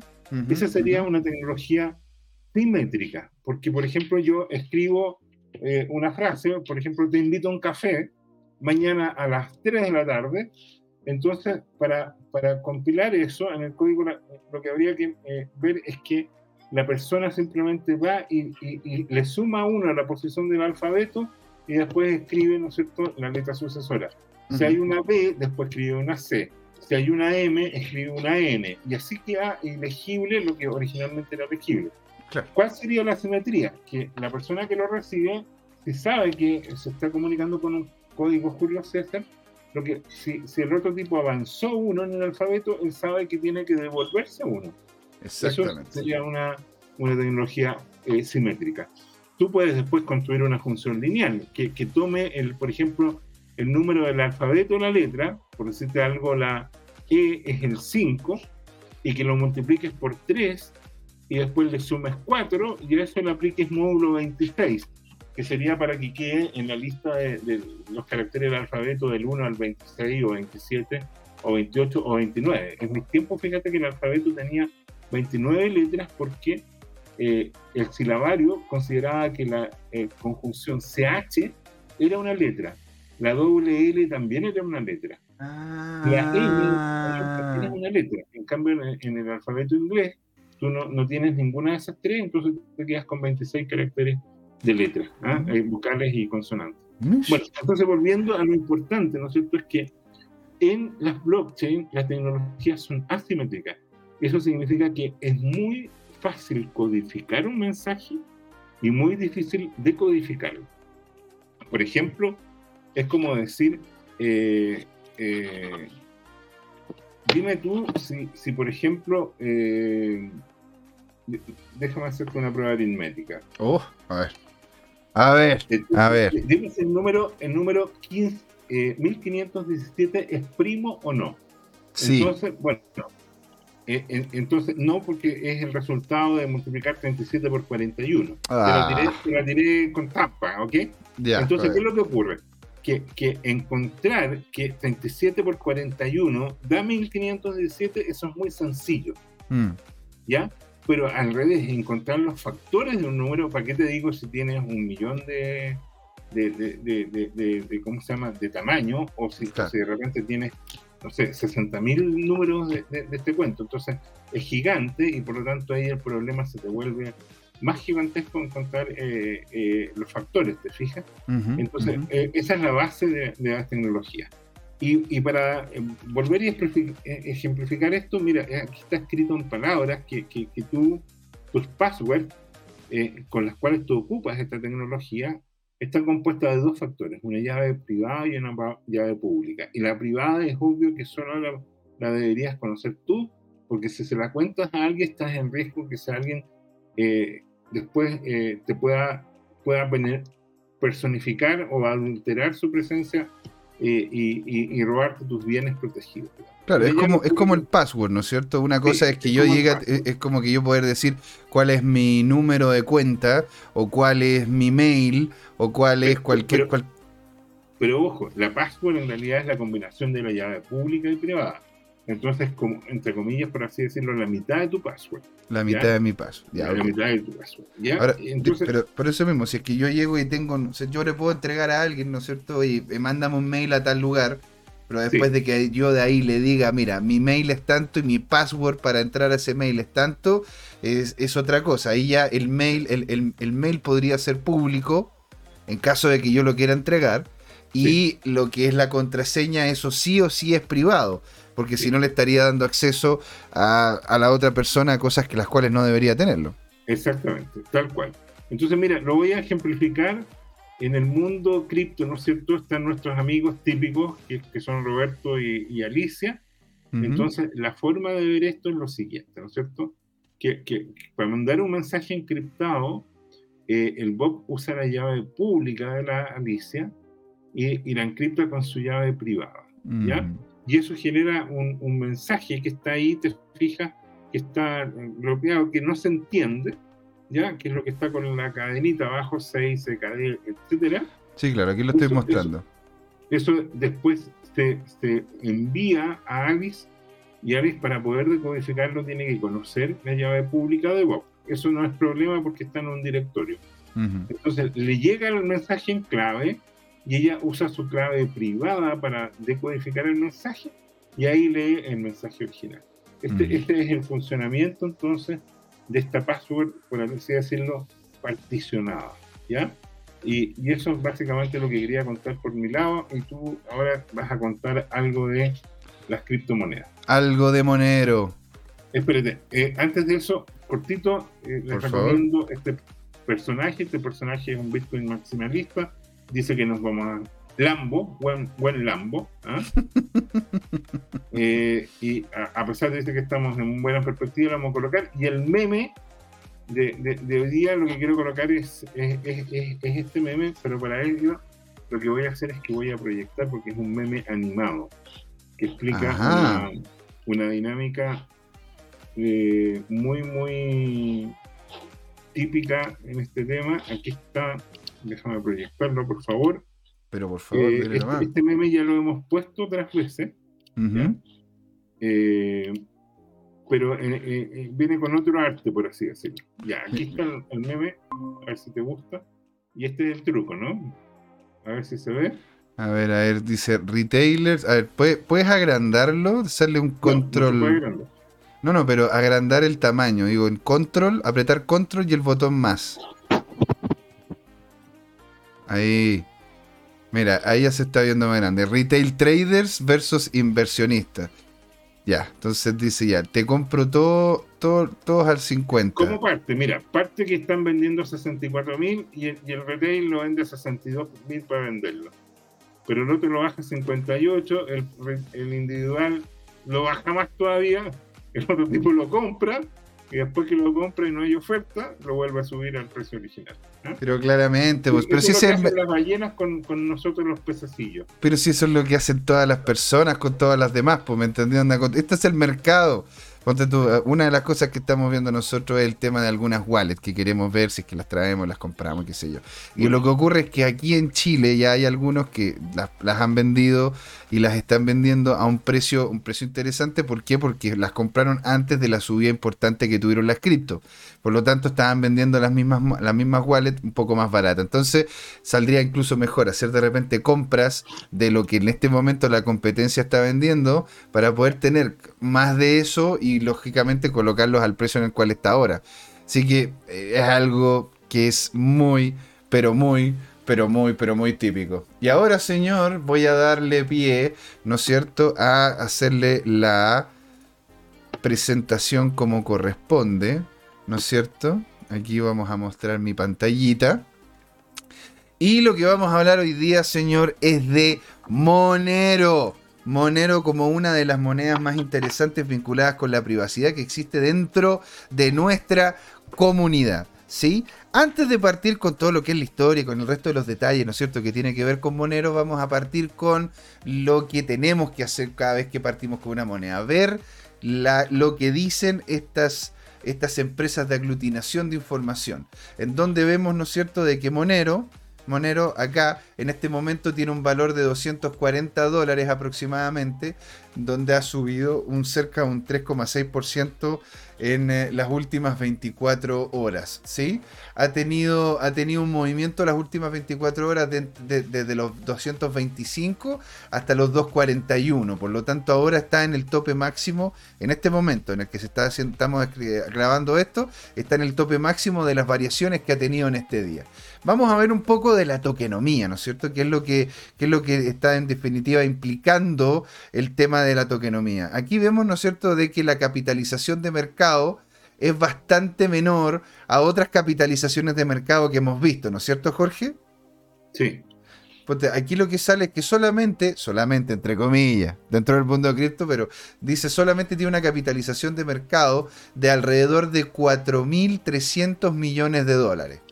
¿Sí? Lo cual es un monto discreto en comparación a otras que tenemos conocimiento. Por poner un ejemplo, Ethereum tiene literalmente infinita, porque va a seguir creando moneda en relación a cuánto es lo que se va, necesitando. ¿No es cierto? Lo que ahora, mira, date cuenta la diferencia entre lo que es la totalización de la capitalización de mercado, que son 4.330, o sea, son 4.336 millones de dólares, con la cantidad circulante. Mira la cantidad circulante, menos de 18 mil menos de, menos de, 18 millones. ¿Se alcanza a ver bien? Perfecto. Menos de 18 millones. Por lo tanto, la cantidad que se está, que se está moviendo es bastante menor. Aún así, la cantidad en, en, peso, en, perdón, en dólares americanos que se mueven dentro de las 24 horas son solamente 200 millones, de, alrededor de, perdón, de 180 millones de dólares. Harto menos que varias otras monedas incluso algunas monedas que son meme. Las monedas que son meme, incluso algunas tienen mayor capitalización y una menor volumetría. Pero eso qué indica? Eso qué indica de que hay seriedad con la tokenomía, de que están viendo de que la tokenomía es importante y por ende no es, no, es necesario tener una cantidad de token dando vuelta que sea ridículamente grande para que este proyecto tenga validez como tal. ¿Sí? Vamos a pasar aquí al gráfico. En el gráfico, ¿no es cierto? En este gráfico de precio, a ver, voy a ver si puedo acá colocarlo mejor. Ahí, ¿se ve mejor así? ¿Más grandecito? Sí, sí. Bueno, vemos, ¿no es cierto?, lo que son los gráficos, en donde si es que tomamos desde, desde más o menos el 2016, vemos de que ha tenido, ¿no es cierto?, que, que vivió esta moneda tanto lo que fue la subida en la, subida en el momento en que hubo la, entre comillas la, gran subida del 2018, después este valle que hemos vivido con esta última gran subida en donde justamente el Bitcoin terminó llegando a alrededor de los 66 mil, 65 mil dólares, entonces se pegó otra gran subida. Una de las cosas interesantes que podemos ver es que una vez de la primera gran subida, tuvo, ¿no es cierto?, su, hombro, su, su, ¿cómo se llama? Su hombro, cabeza, hombro a grandes rasgos para volver a, precio, a precios más o menos anteriores a lo que había sido antes el valor de la moneda, pero, pero, pero superior. Y después de esta segunda subida, donde llegó casi a los 500, a los 500, a los 500 dólares, se pegó una baja, pero manteniéndose, de, pero manteniéndose dentro del rango de los 200 mil a los 300 mil dólares. Por lo tanto, la gente no solamente ya la, la conoció, se dio cuenta de su valor, de lo que entrega como servicio vinculado con el tema de la privacidad, manteniéndose dentro de este rango, ¿sí? Así que yo lo encontré bastante, bastante interesante. Otra cosa es que es el dominio de lo que es la capitalización de mercado, que es bastante baja. Más que nada por lo que vamos a ver ahí, la presentación que tengo, que tengo yo, vinculada con los problemas que entrega la privatización. Porque tú, mientras más privado, ¿no es cierto? Mientras más privado es tu quehacer, menos opciones tienes de, entre comillas, vincularte con un otro. Porque si yo todo lo que hago es privado, el otro no va a poder tener una relación conmigo.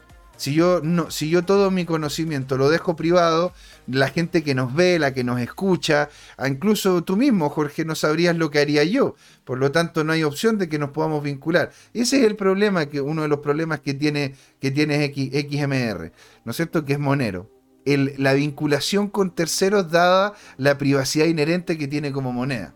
¿Sí? Este, lo, que, lo, que, lo, que comentamos antes, los mínimos cerca de los 2.20 y los máximos cerca de los 2.41, donde el máximo histórico llegó hasta cerca de los 500, hasta cerca de los 550 dólares con un mínimo histórico. Imagínate, Jorge, haber comprado esto en 0.2, 0.3 ahora tendrías literalmente un aumento, un aumento de cerca de, de 111 mil por ciento. 111 mil por ciento, Jorge. Lo cual no deja de ser muy interesante, ¿sí? Ahora, este, dentro de... perdón, si tú lo pones en perspectiva, Bitcoin tiene una ganancia de más de un millón por ciento. Más de un millón por ciento. O sea, si lo hubieses tomado Si lo hubieses tomado un 0.2, claramente, sí. Ahora, dicho eso, conociendo, ¿no cierto?, de que, que se, cómo, cómo funciona, cómo funciona, ¿no es cierto?, cuáles son los precios de esto, podríamos entrar, ¿no es cierto?, a lo que es la página, que me dijeron de que ahora sería bueno ¿no es cierto?, mostrar las páginas de las monedas que estamos, que estamos conversando, que es otra cosa que me han comentado, ¿no es cierto?, ahí mismo en lo que es la comunidad de Telegram que tenemos en CryptoTime. Busquen, busquen ahí dentro de Telegram, ¿no es cierto?, CryptoTime y les va a salir nuestra, nuestra página, donde aquí lo que vemos, ¿no es cierto?, es la, la posibilidad de hacer descarga, ¿sí?, de la wallet oficial de Monero, ¿sí?, porque al tener este nivel de seguridad que involucra los protocolos que vamos a ver ahora, ahora dentro de un ratito, es un poco más complejo que simplemente tener eh, una wallet como tal. ¿Sí? Este, puedes llegar, ¿no es cierto? Y vincularte con lo que es la comunidad, la cual es bastante grande e incluso tienen, ¿no es cierto? Igual como lo vimos en, eh, en Avalanche y lo que vimos en Chainlink, hay cantidad importante de capital el cual están posicionando a la comunidad para que se creen herramientas vinculadas con Monero.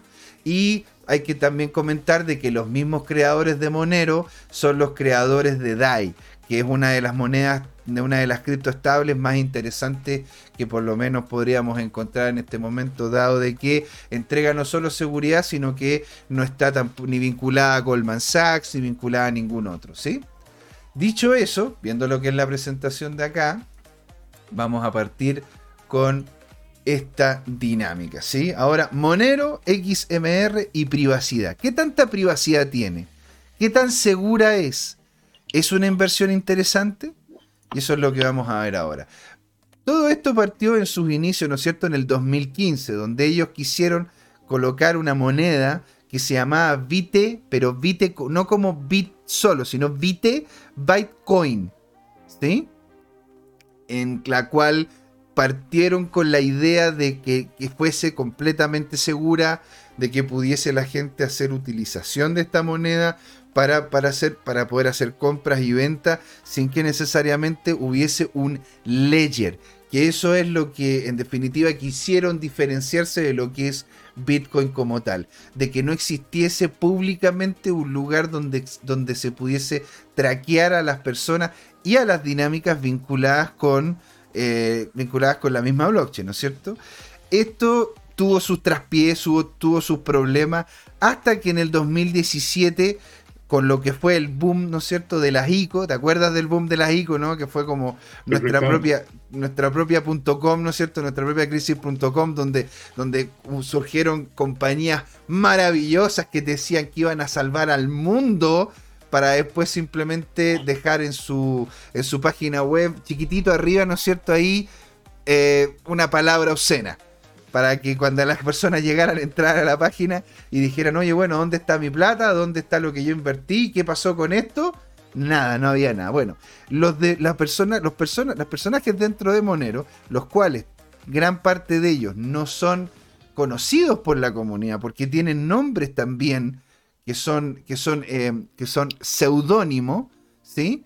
Ellos dejaron eh, eh, abrieron el espacio para que la comunidad pudiese aportarlos por medio de la dinámica de la ICO. ¿sí? Y ahora, ¿por qué ellos buscan el tema de la privacidad? Porque en su core de negocio ellos buscan la privacidad, dado de que los participantes que crearon Monero, por haber utilizado otras criptomonedas, tuvieron problemas con la ley.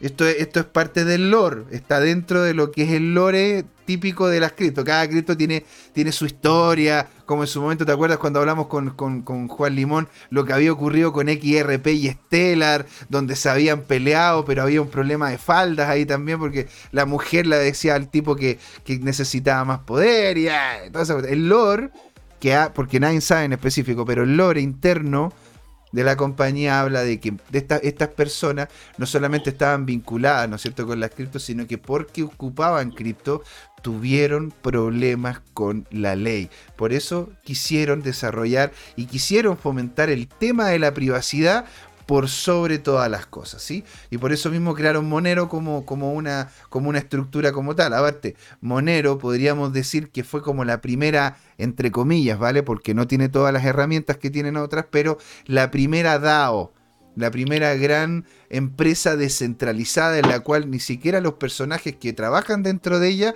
se conocen mutuamente. Algunos se han escuchado, ¿sí? Pero pocos han aparecido con su cara.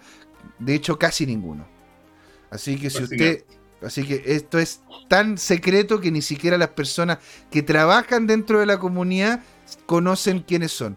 Al punto tal donde no se sabe si son mujeres, si son hombres, si, viven en algún sitio o son extraterrestres. Porque puede ser también. ¿Por qué no? a esta altura. Entonces, la privacidad y modelo. Y monero. Ahora, imagínense, y esto es una de las cosas que yo lo encontré muy interesante en uno de los videos que, porque aparte, cierto?, de, la información que uno tiene inherentemente, me gusta consumir uno que otro, uno que otro video para darme unas ideas de cómo poderlo explicar. Y en uno de ellos salía esto que lo encontré muy interesante. ¿Qué es lo que haría un fugitivo, Jorge? En lo que, es la, en lo que son las películas. Ponte, la típica película de que el bueno lo, le colocaron en el frame de que hizo algo que no era correcto, entonces tiene que irse a la fuga. ¿Qué es lo que hace? Jorge, ponte tú la, el, fugitivo. ¿Qué es lo primero que hace? No sé, conseguirse un documento de identidad o conseguir dinero conseguirse un documento de identidad falso, ¿no es cierto? Empezar a utilizar gorro, lente oscuro, eh, una gabardina para que no se le vea las proporciones del cuerpo, ¿me entendís? Como tratar de eh, tratar de pasar, de pasar desapercibido hasta cierto punto referente a lo que serían las cámaras o otros agentes de la ley. La otra cosa que también tiene que hacer él ¿no es cierto? Para poder después volver como el héroe la típica historia, ¿no es cierto?, en las películas, es tratar de no tener, ojalá, ningún tipo de tarjeta de crédito, ni nada que lo vincule a él como persona. Por lo que, lo que ideal tener, ponte tú, tarjetas de, tarjetas de otro. O en una de esas pagar, que son lo más importante, en efectivo. Porque en el momento de que tú pagas en efectivo no hay forma en la que te puedan hacer el traqueo. ¿Hacia dónde va? Tu propio capital, ¿verdad? Entonces, él, llega y ¿por qué? Porque claramente necesitas capital para poder comprar comida, para comprarte una que otra cosa, tener, ¿no cierto?, resguardo, algún techo, algo por el estilo. Por ende, requiere cierto nivel de capital, pero nada vinculado con una estructura bancaria, porque los bancos, en caso de que se los pida, ya sea por una, una, un papel judicial o porque simplemente son del Estado, ¿sí? el Estado mismo puede requerir esa información para que haya traqueo de aquello, para que haya traqueo de, de, donde estás tú. ¿sí? Entonces, es de ahí de donde parte la idea de Monero, en donde está importante lo que es el tema de la privacidad.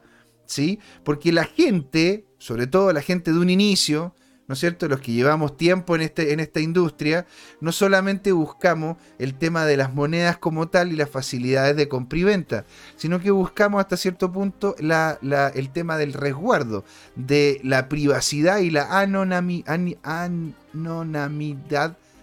¿Anonimidad? No. Anonimidad de lo que serían nuestro, nuestros capitales y nuestro, y nuestro, nuestro quehacer. ¿Sí? Ahora, la palabra monero, ¿por qué suena tanto?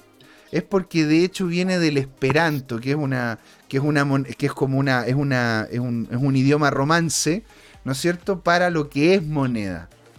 Y algo muy interesante, que después lo vamos a desarrollar, ¿no es cierto? Es que es una moneda que utiliza, al igual que Bitcoin, el proof of work. Pero con un detalle, que habla sobre el block site adaptive, que es como la adaptación del tamaño del bloque, cosa que no lo hacen otras blockchains. ¿Sí? ¿Qué es lo que lo hace privado? Bueno, hay un protocolo dentro de lo que es, eh, lo, que es, lo que es Monero que se llama CryptoNote, que es lo que en definitiva busca hacer Bitcoin con lo que es la Ledger, con todas las transacciones, pero esto está encriptado y es un protocolo que diferencia el quehacer, el quehacer de moneo con la privacidad. No, no, me voy a meter mucho en el tecnicismo, siendo, y, eso, y eso va a ser algo muy, muy difícil para mí, y eso lo sabes tú, porque me encantan los tecnicismos. Soy ñoño, per se de corazón. Así que, pero voy a tratar de llevar esto a lo que sería lo más sencillo, vinculándolo con imágenes mentales, ¿sí? Lo que ocurre es que cuando uno, cuando uno hace una transferencia en Monero, ¿sí? este protocolo lo que me permite a mí es tener no solo una moneda, sino una serie de monedas. En vez de tener una moneda, yo tengo un llavero de moneda, la cual a mí me permite poder de forma aleatoria estas monedas, ¿sí? porque no te estamos hablando que son tres o cuatro, son miles las cuales se pueden generar para un mismo usuario esas, mismas, esas monedas llegan y tú las puedes utilizar para poder hacer las transacciones sin que necesariamente haya un tercero que pueda saber que esa llave en específico es tuya. ¿sí? También esto le permite generar direcciones random, direcciones que te permiten que hacer el traqueo sobre el usuario sea casi literalmente imposible porque tendrías que literalmente dar con, con cuál llave en ese momento se vinculó con la dirección de ese momento para poder saber cuál es el usuario que está haciendo la transacción. Y a quién se le envía, porque también tiene un, llavero, entre comillas, un, un, ring of signatures, un llavero de, de, firmas en las cuales no, no se genera la claridad, no hay claridad hacia dónde va el dinero.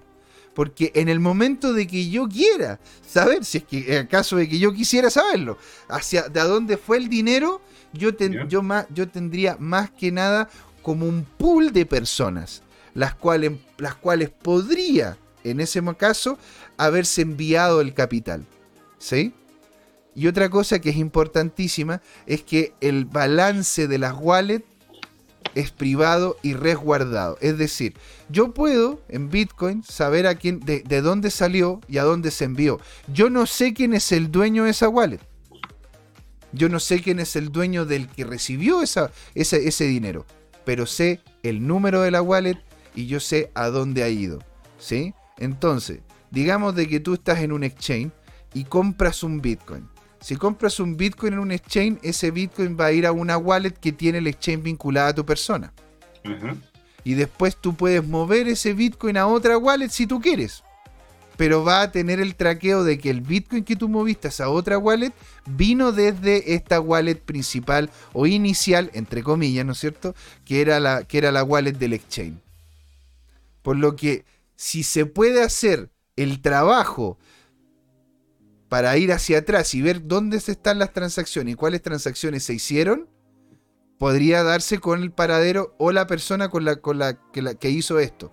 Sobre todo, dado de que en Chile y en otros lugares más, el tema del el KYC se está haciendo cada vez más potente. ¿sí? Y lo están pidiendo los estados porque claramente no quieren perder poder en lo que son los movimientos de los capitales. ¿Sí? Y aquí es donde algo que yo, yo por eso yo quería, quería conversarlo contigo, porque quiero tener, ¿no es cierto?, esta conversa. Porque para mí es importante, ¿no es cierto?, hacer la diferencia entre una moneda, eh, una moneda que es el icono, ¿no es cierto?, de nuestra industria, que sería Bitcoin, con lo que entrega Monero. Dado de que Bitcoin eh, hace mucho de lo que en sí hacen los bancos y las tarjetas, que es el movimiento de dinero en bitcoins, en, la blockchain de Bitcoin, el movimiento de ese dinero es Bitcoin. Bitcoin es el dinero que se mueve dentro de esta red. ¿verdad? Y se mueve a diferentes wallets, las cuales tienen las, tienen las claves principales para poder tener acceso a esos bitcoins de esas wallets.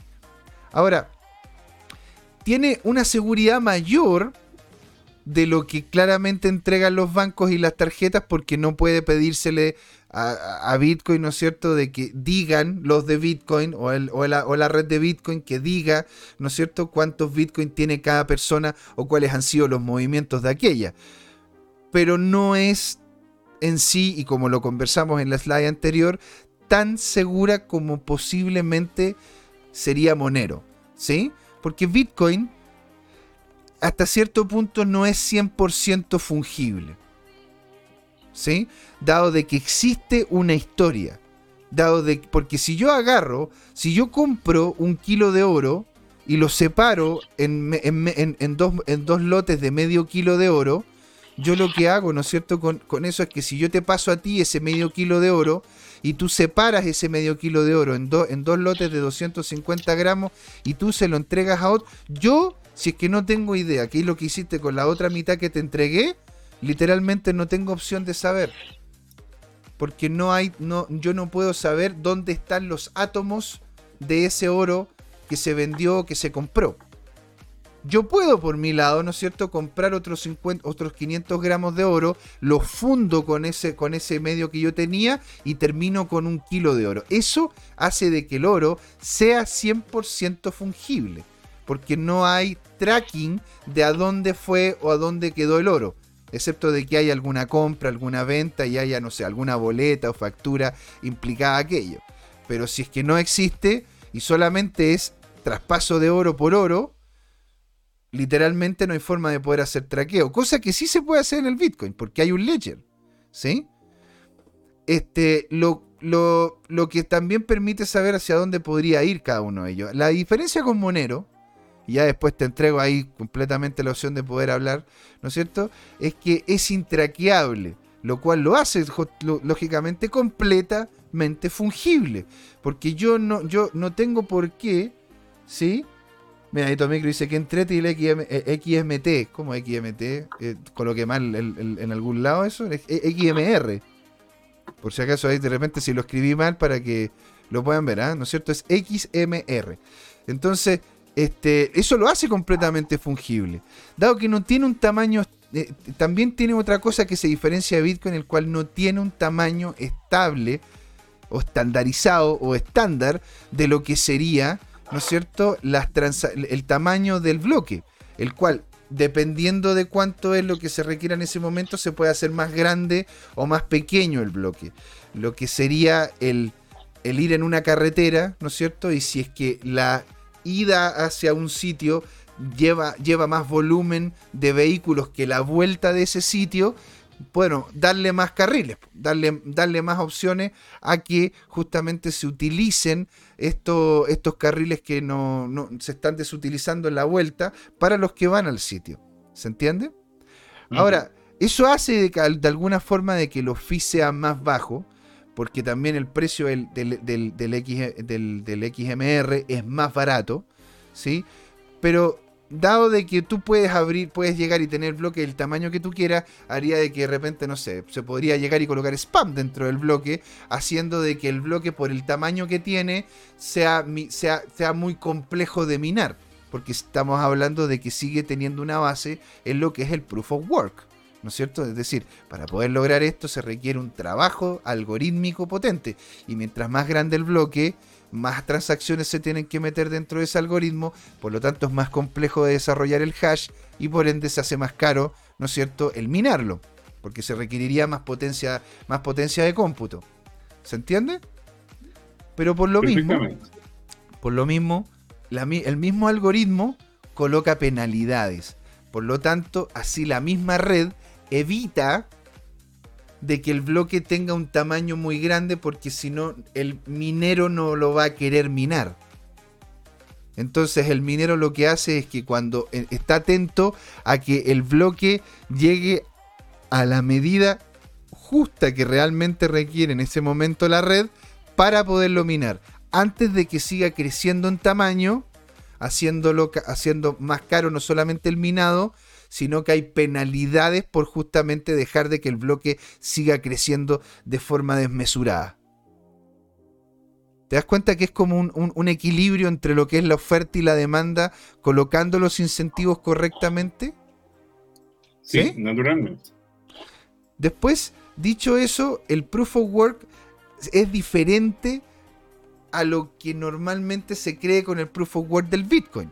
Porque el proof of work de Monero no se hace por medio de la GPU, que son justamente eh, estos, estos aparatos de procesamiento lineal muy potentes que están enfocados solamente a una tarea en específico, que en, su momento era parte, era gráfica, ahora es minado. en, sino que en, en Monero tú puedes hacer esto con CPU. Tú puedes minar Monero con solamente capacidad de cómputo de la CPU, cosa que cualquier computador tiene.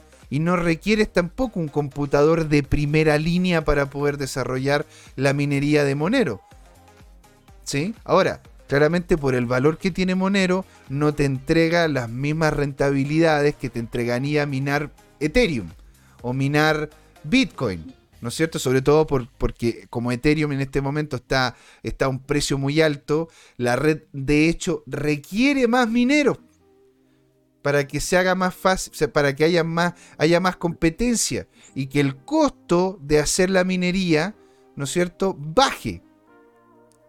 El costo para la red por minero baje. ¿sí? Esta, la gracia que tiene es que como son CPU, tú puedes vincular una serie de CPU a lo que es la minería de, Monero y puedes justamente sacar rentabilidades interesantes dentro de lo que cae, dentro de lo que sería el cripto, sobre todo si es que vemos que Monero, como una moneda vinculada netamente al tema de la privacidad, tiene un gran futuro. Tiene un gran futuro. ¿Sí? Es, eh, en sí es menos transparente, podríamos decir, que el Bitcoin.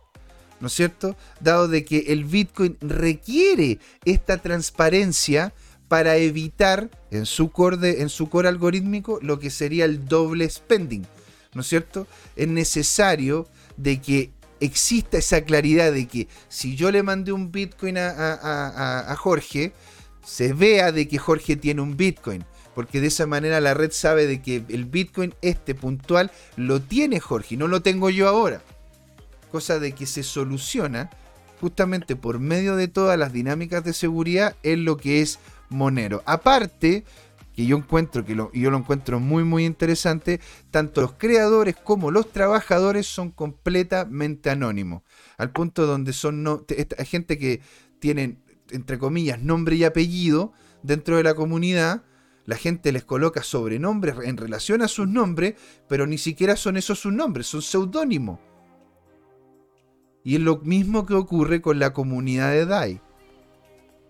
¿Te das cuenta? Entonces, esa es la gran gracia y por eso yo quería abrir el debate en estos últimos minutos, ya que quedan, ¿no es cierto?, en cómo es que tú, como un maximalista Bitcoin, conociendo lo que hay detrás, bueno, un ex maximalista Bitcoin, asumamos que ahí hay algo, ha habido una diversificación gracias a este hermoso programa, ¿no es cierto?, de lo que es el portafolio de un maximalista, lo cual ya, me considero un ganador.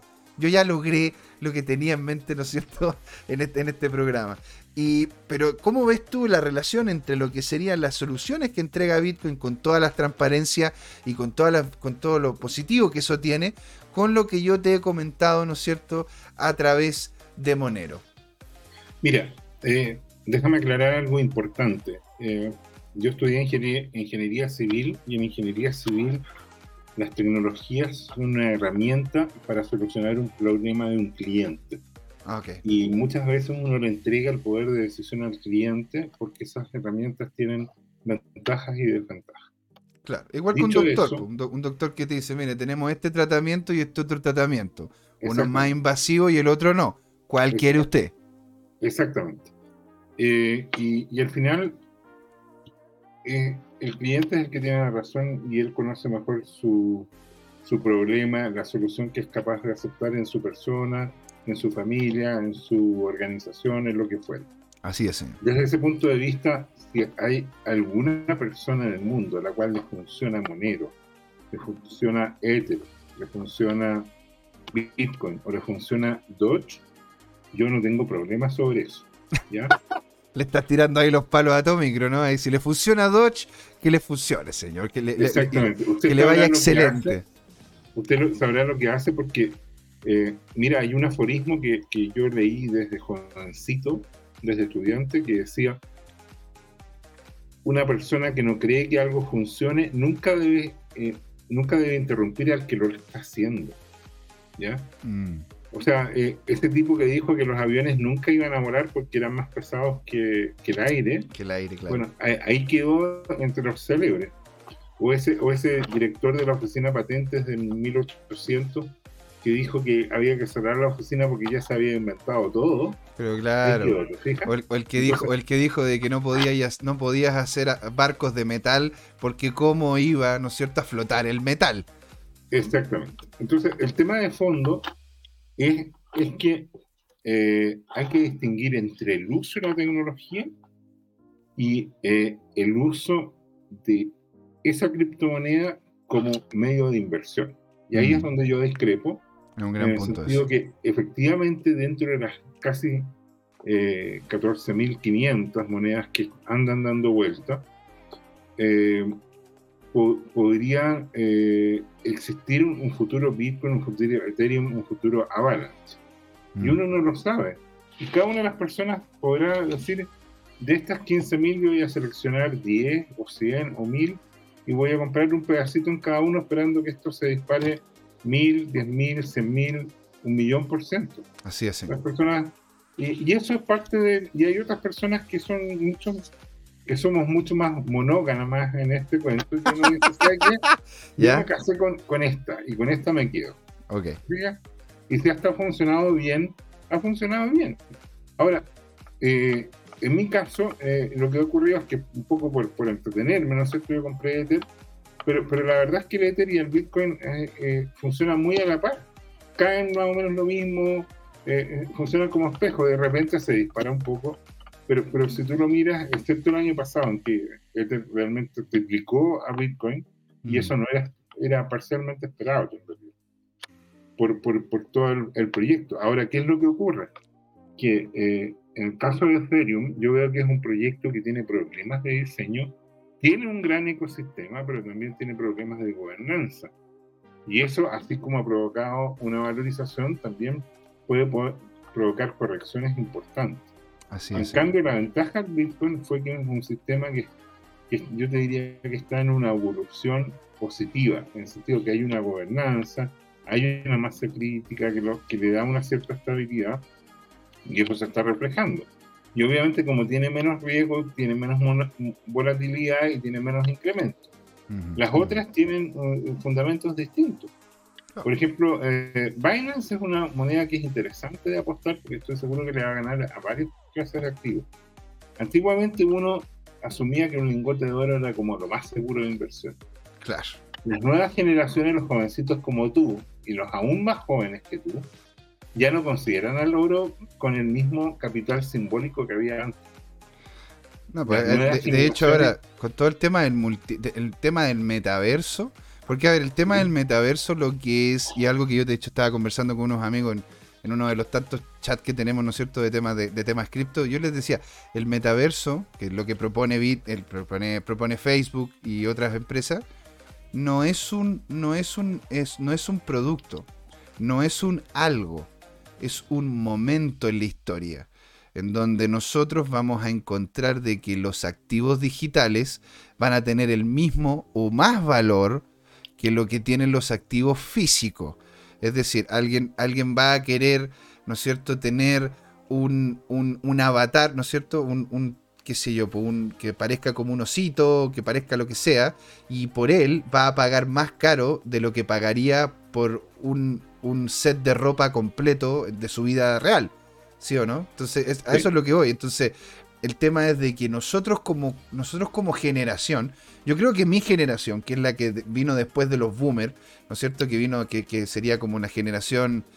Nosotros no ya, mi generación, la que nacimos en esta fecha, seríamos los senials, seríamos personas que vivieron con los, con los, con los generación X y que lograron hacer la conexión porque vivimos ese cambio. Yo nací sin computador, pero dentro de mi infancia logré tener mucho contacto con él y después tuve uno en casa.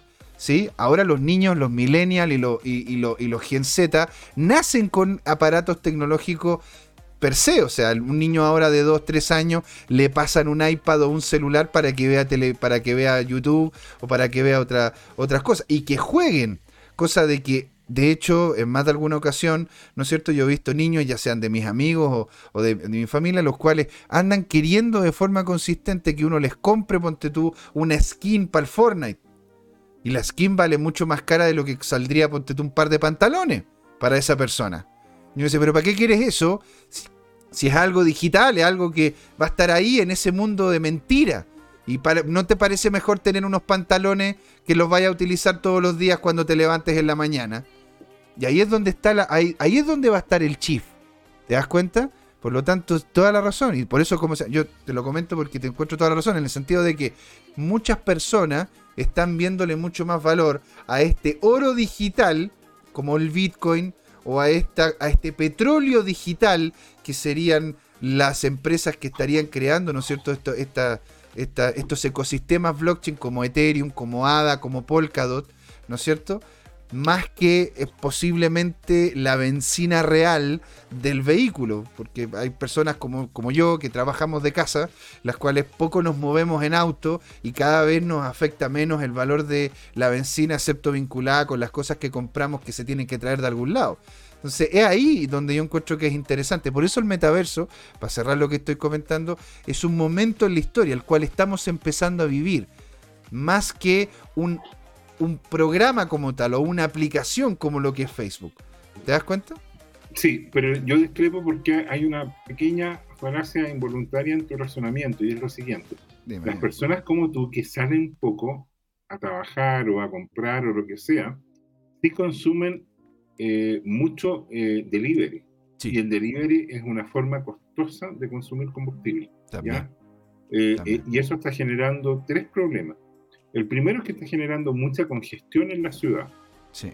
Esa congestión se ha visto reflejada ya en los tiempos de viaje, eh, en que ahora se están recuperando eh, eh, la presencialidad en los puestos de trabajo. Fíjate que llegamos a un pic de algo más de un millón, un millón cien mil personas en teletrabajo en lo más agudo del confinamiento.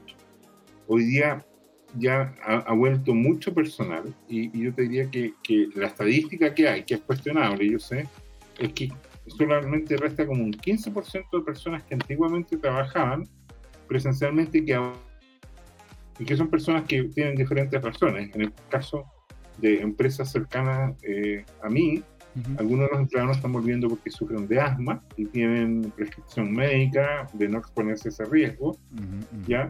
Eh, otros, qué sé yo, por, problemas eh, metabólicos, qué sé yo, de sobrepeso u obesidad, etcétera. Y, eso va generando un remanente. Pero el resto está sufriendo la congestión en las ciudades porque ya se normalizó el tráfico. excepto eh, la educación básica, que está con bajos índices de asistencia presencial. Bien. Bueno, entonces. Eso, tiene más de algún más de alguna arista, pero en definitiva, para, poder, para poder ir cerrando sobre el tema Bitcoin y blockchain. Sí. Usted, señor, eh, comparando Bitcoin con Monero, dado la explicación somera, porque esto, o sea, si nos metemos en el algoritmo y en el white paper de Monero es precioso, pero no quise darle tanto bombo al tema técnico, sino a dar a entender a grandes rasgos cómo es que funcionaba el tema de la privacidad. Usted, señor, encuentra que es gravitante el tema de la privacidad, Bitcoin, usted encuentra que debería hacer algún cambio para poder tener, ¿no es cierto?, los niveles de seguridad que en definitiva intenta, intenta generar Monero? Como se dice en inglés, si no está quebrado, no lo arregles. Bitcoin, en mi opinión, como va, se va a convertir en un buen candidato a ser la moneda de reserva global. Mm. Está encaminada a tomarse el planeta en algún momento, quizás se atrase en este ciclo, quizás no llegue al triple o al cuádruple, quizás solo se doble, o quizás ya ¿eh? llegamos al tope y después esto caiga a la mitad. ¿ah? Y estemos conversando en 30.000 como soporte otra vez. ¿ah? De nuevo. Eh, eh, en, el tiempo, en los años la marmota, digamos. Así es, señor. Oiga, muy buena reflexión. Pero de aquí a dos, tres años más viene el siguiente halving, y por lo tanto ahí va a haber otra vez un ciclo de subida importante. Eh, ahora, yo lo que veo en la dinámica es que, eh, bueno, ha, ha, habido un bardeo de una serie de antagonistas del Bitcoin partiendo por el Banco de la Reserva Federal, pero están cada vez, los, los antagonistas están cada vez más rodeados. Fíjate que esta semana se autorizó un nuevo ETF de contratos spot, pero en Canadá.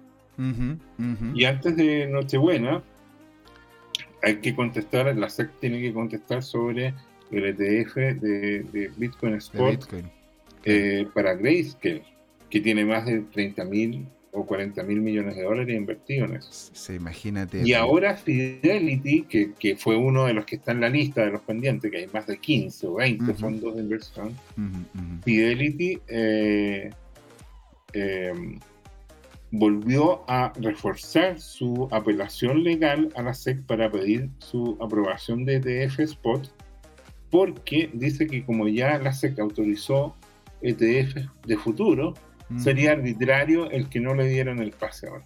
Mm. Entonces, ¿qué, significa eso en, directo? Que los ETF son los eh, eh, instrumentos autorizados por el mercado eh, institucional para, recibir fondos y esos fondos se tienen que invertir en Bitcoin, entre comillas, físicos, de verdad. Mm. Y eso es, como sacar, ¿no es cierto?, del de circulante y meterlos en las bodegas, probablemente en los cold storage, de los custodios, Y, eso va a indicar menos oferta disponible y eso en teoría básica de la ley de oferta y demanda debería hacer que el precio suba. Y ahí vamos a entrar en la dinámica, ¿no es cierto?, que ya hemos conversado varias veces, de subida a precio que se retroalimenta, genera más escasez y se produce una dinámica alcista que idealmente podría llegar a ser parabólica en una subida que después, según las leyes de la gravedad, debería caer también parabólico. Las cosas como son. Oiga, don Jorge, ya nos estamos aquí, ya estamos pasados ya, la verdad. que estuvo bueno es que estuvo muy buena la conversa, muy buena la conversa. Así que yo le quería dar las gracias a toda la gente que estuvo con nosotros, a Coque Fisher, a Tomicro 2021, a Tomicro tradicional, ¿no es cierto? tuvimos también aquí a don Juan Limón conversando con nosotros y a muchas otras personas más que nos estuvieron hablando tanto en Telegram y que nos están nos van a seguir conversando en nuestras redes sociales, ¿no es cierto? Les recordamos Telegram, en Twitter, en Instagram, en Facebook, nos falta, según ahí, el OnlyFans, pero vamos a, vamos a hacer lo posible para ver si, si sale o no sale. pero muy bueno, así que, estimados, les agradezco mucho por estar ahí. Y don Jorge, esto, esto fue CryptoTime, ¿por qué? Fue hora de hablar de criptos. Fue hora de hablar de criptos, ¿eh? Chadito, chadito, muchas gracias por todo. Chao, chao. Hola amigas y amigos, antes de irnos les queríamos recordar que esta comunidad CryptoTime la hacemos todos. Así que siempre invitados a nuestros canales de difusión en Twitch, Twitter, YouTube, LinkedIn y Facebook. Búsquennos como CryptoTime, con I latina, así, latinos como nosotros. Los esperamos para intercambiar información, hacer nuevos amigos y conexiones en este hermoso mundo del blockchain y las tecnologías descentralizadas. Los invitamos a suscribirse para recibir información sobre nuevos episodios y les mandamos un gran saludo de acá, Jorge Gatica y José Miguel. Nos vemos.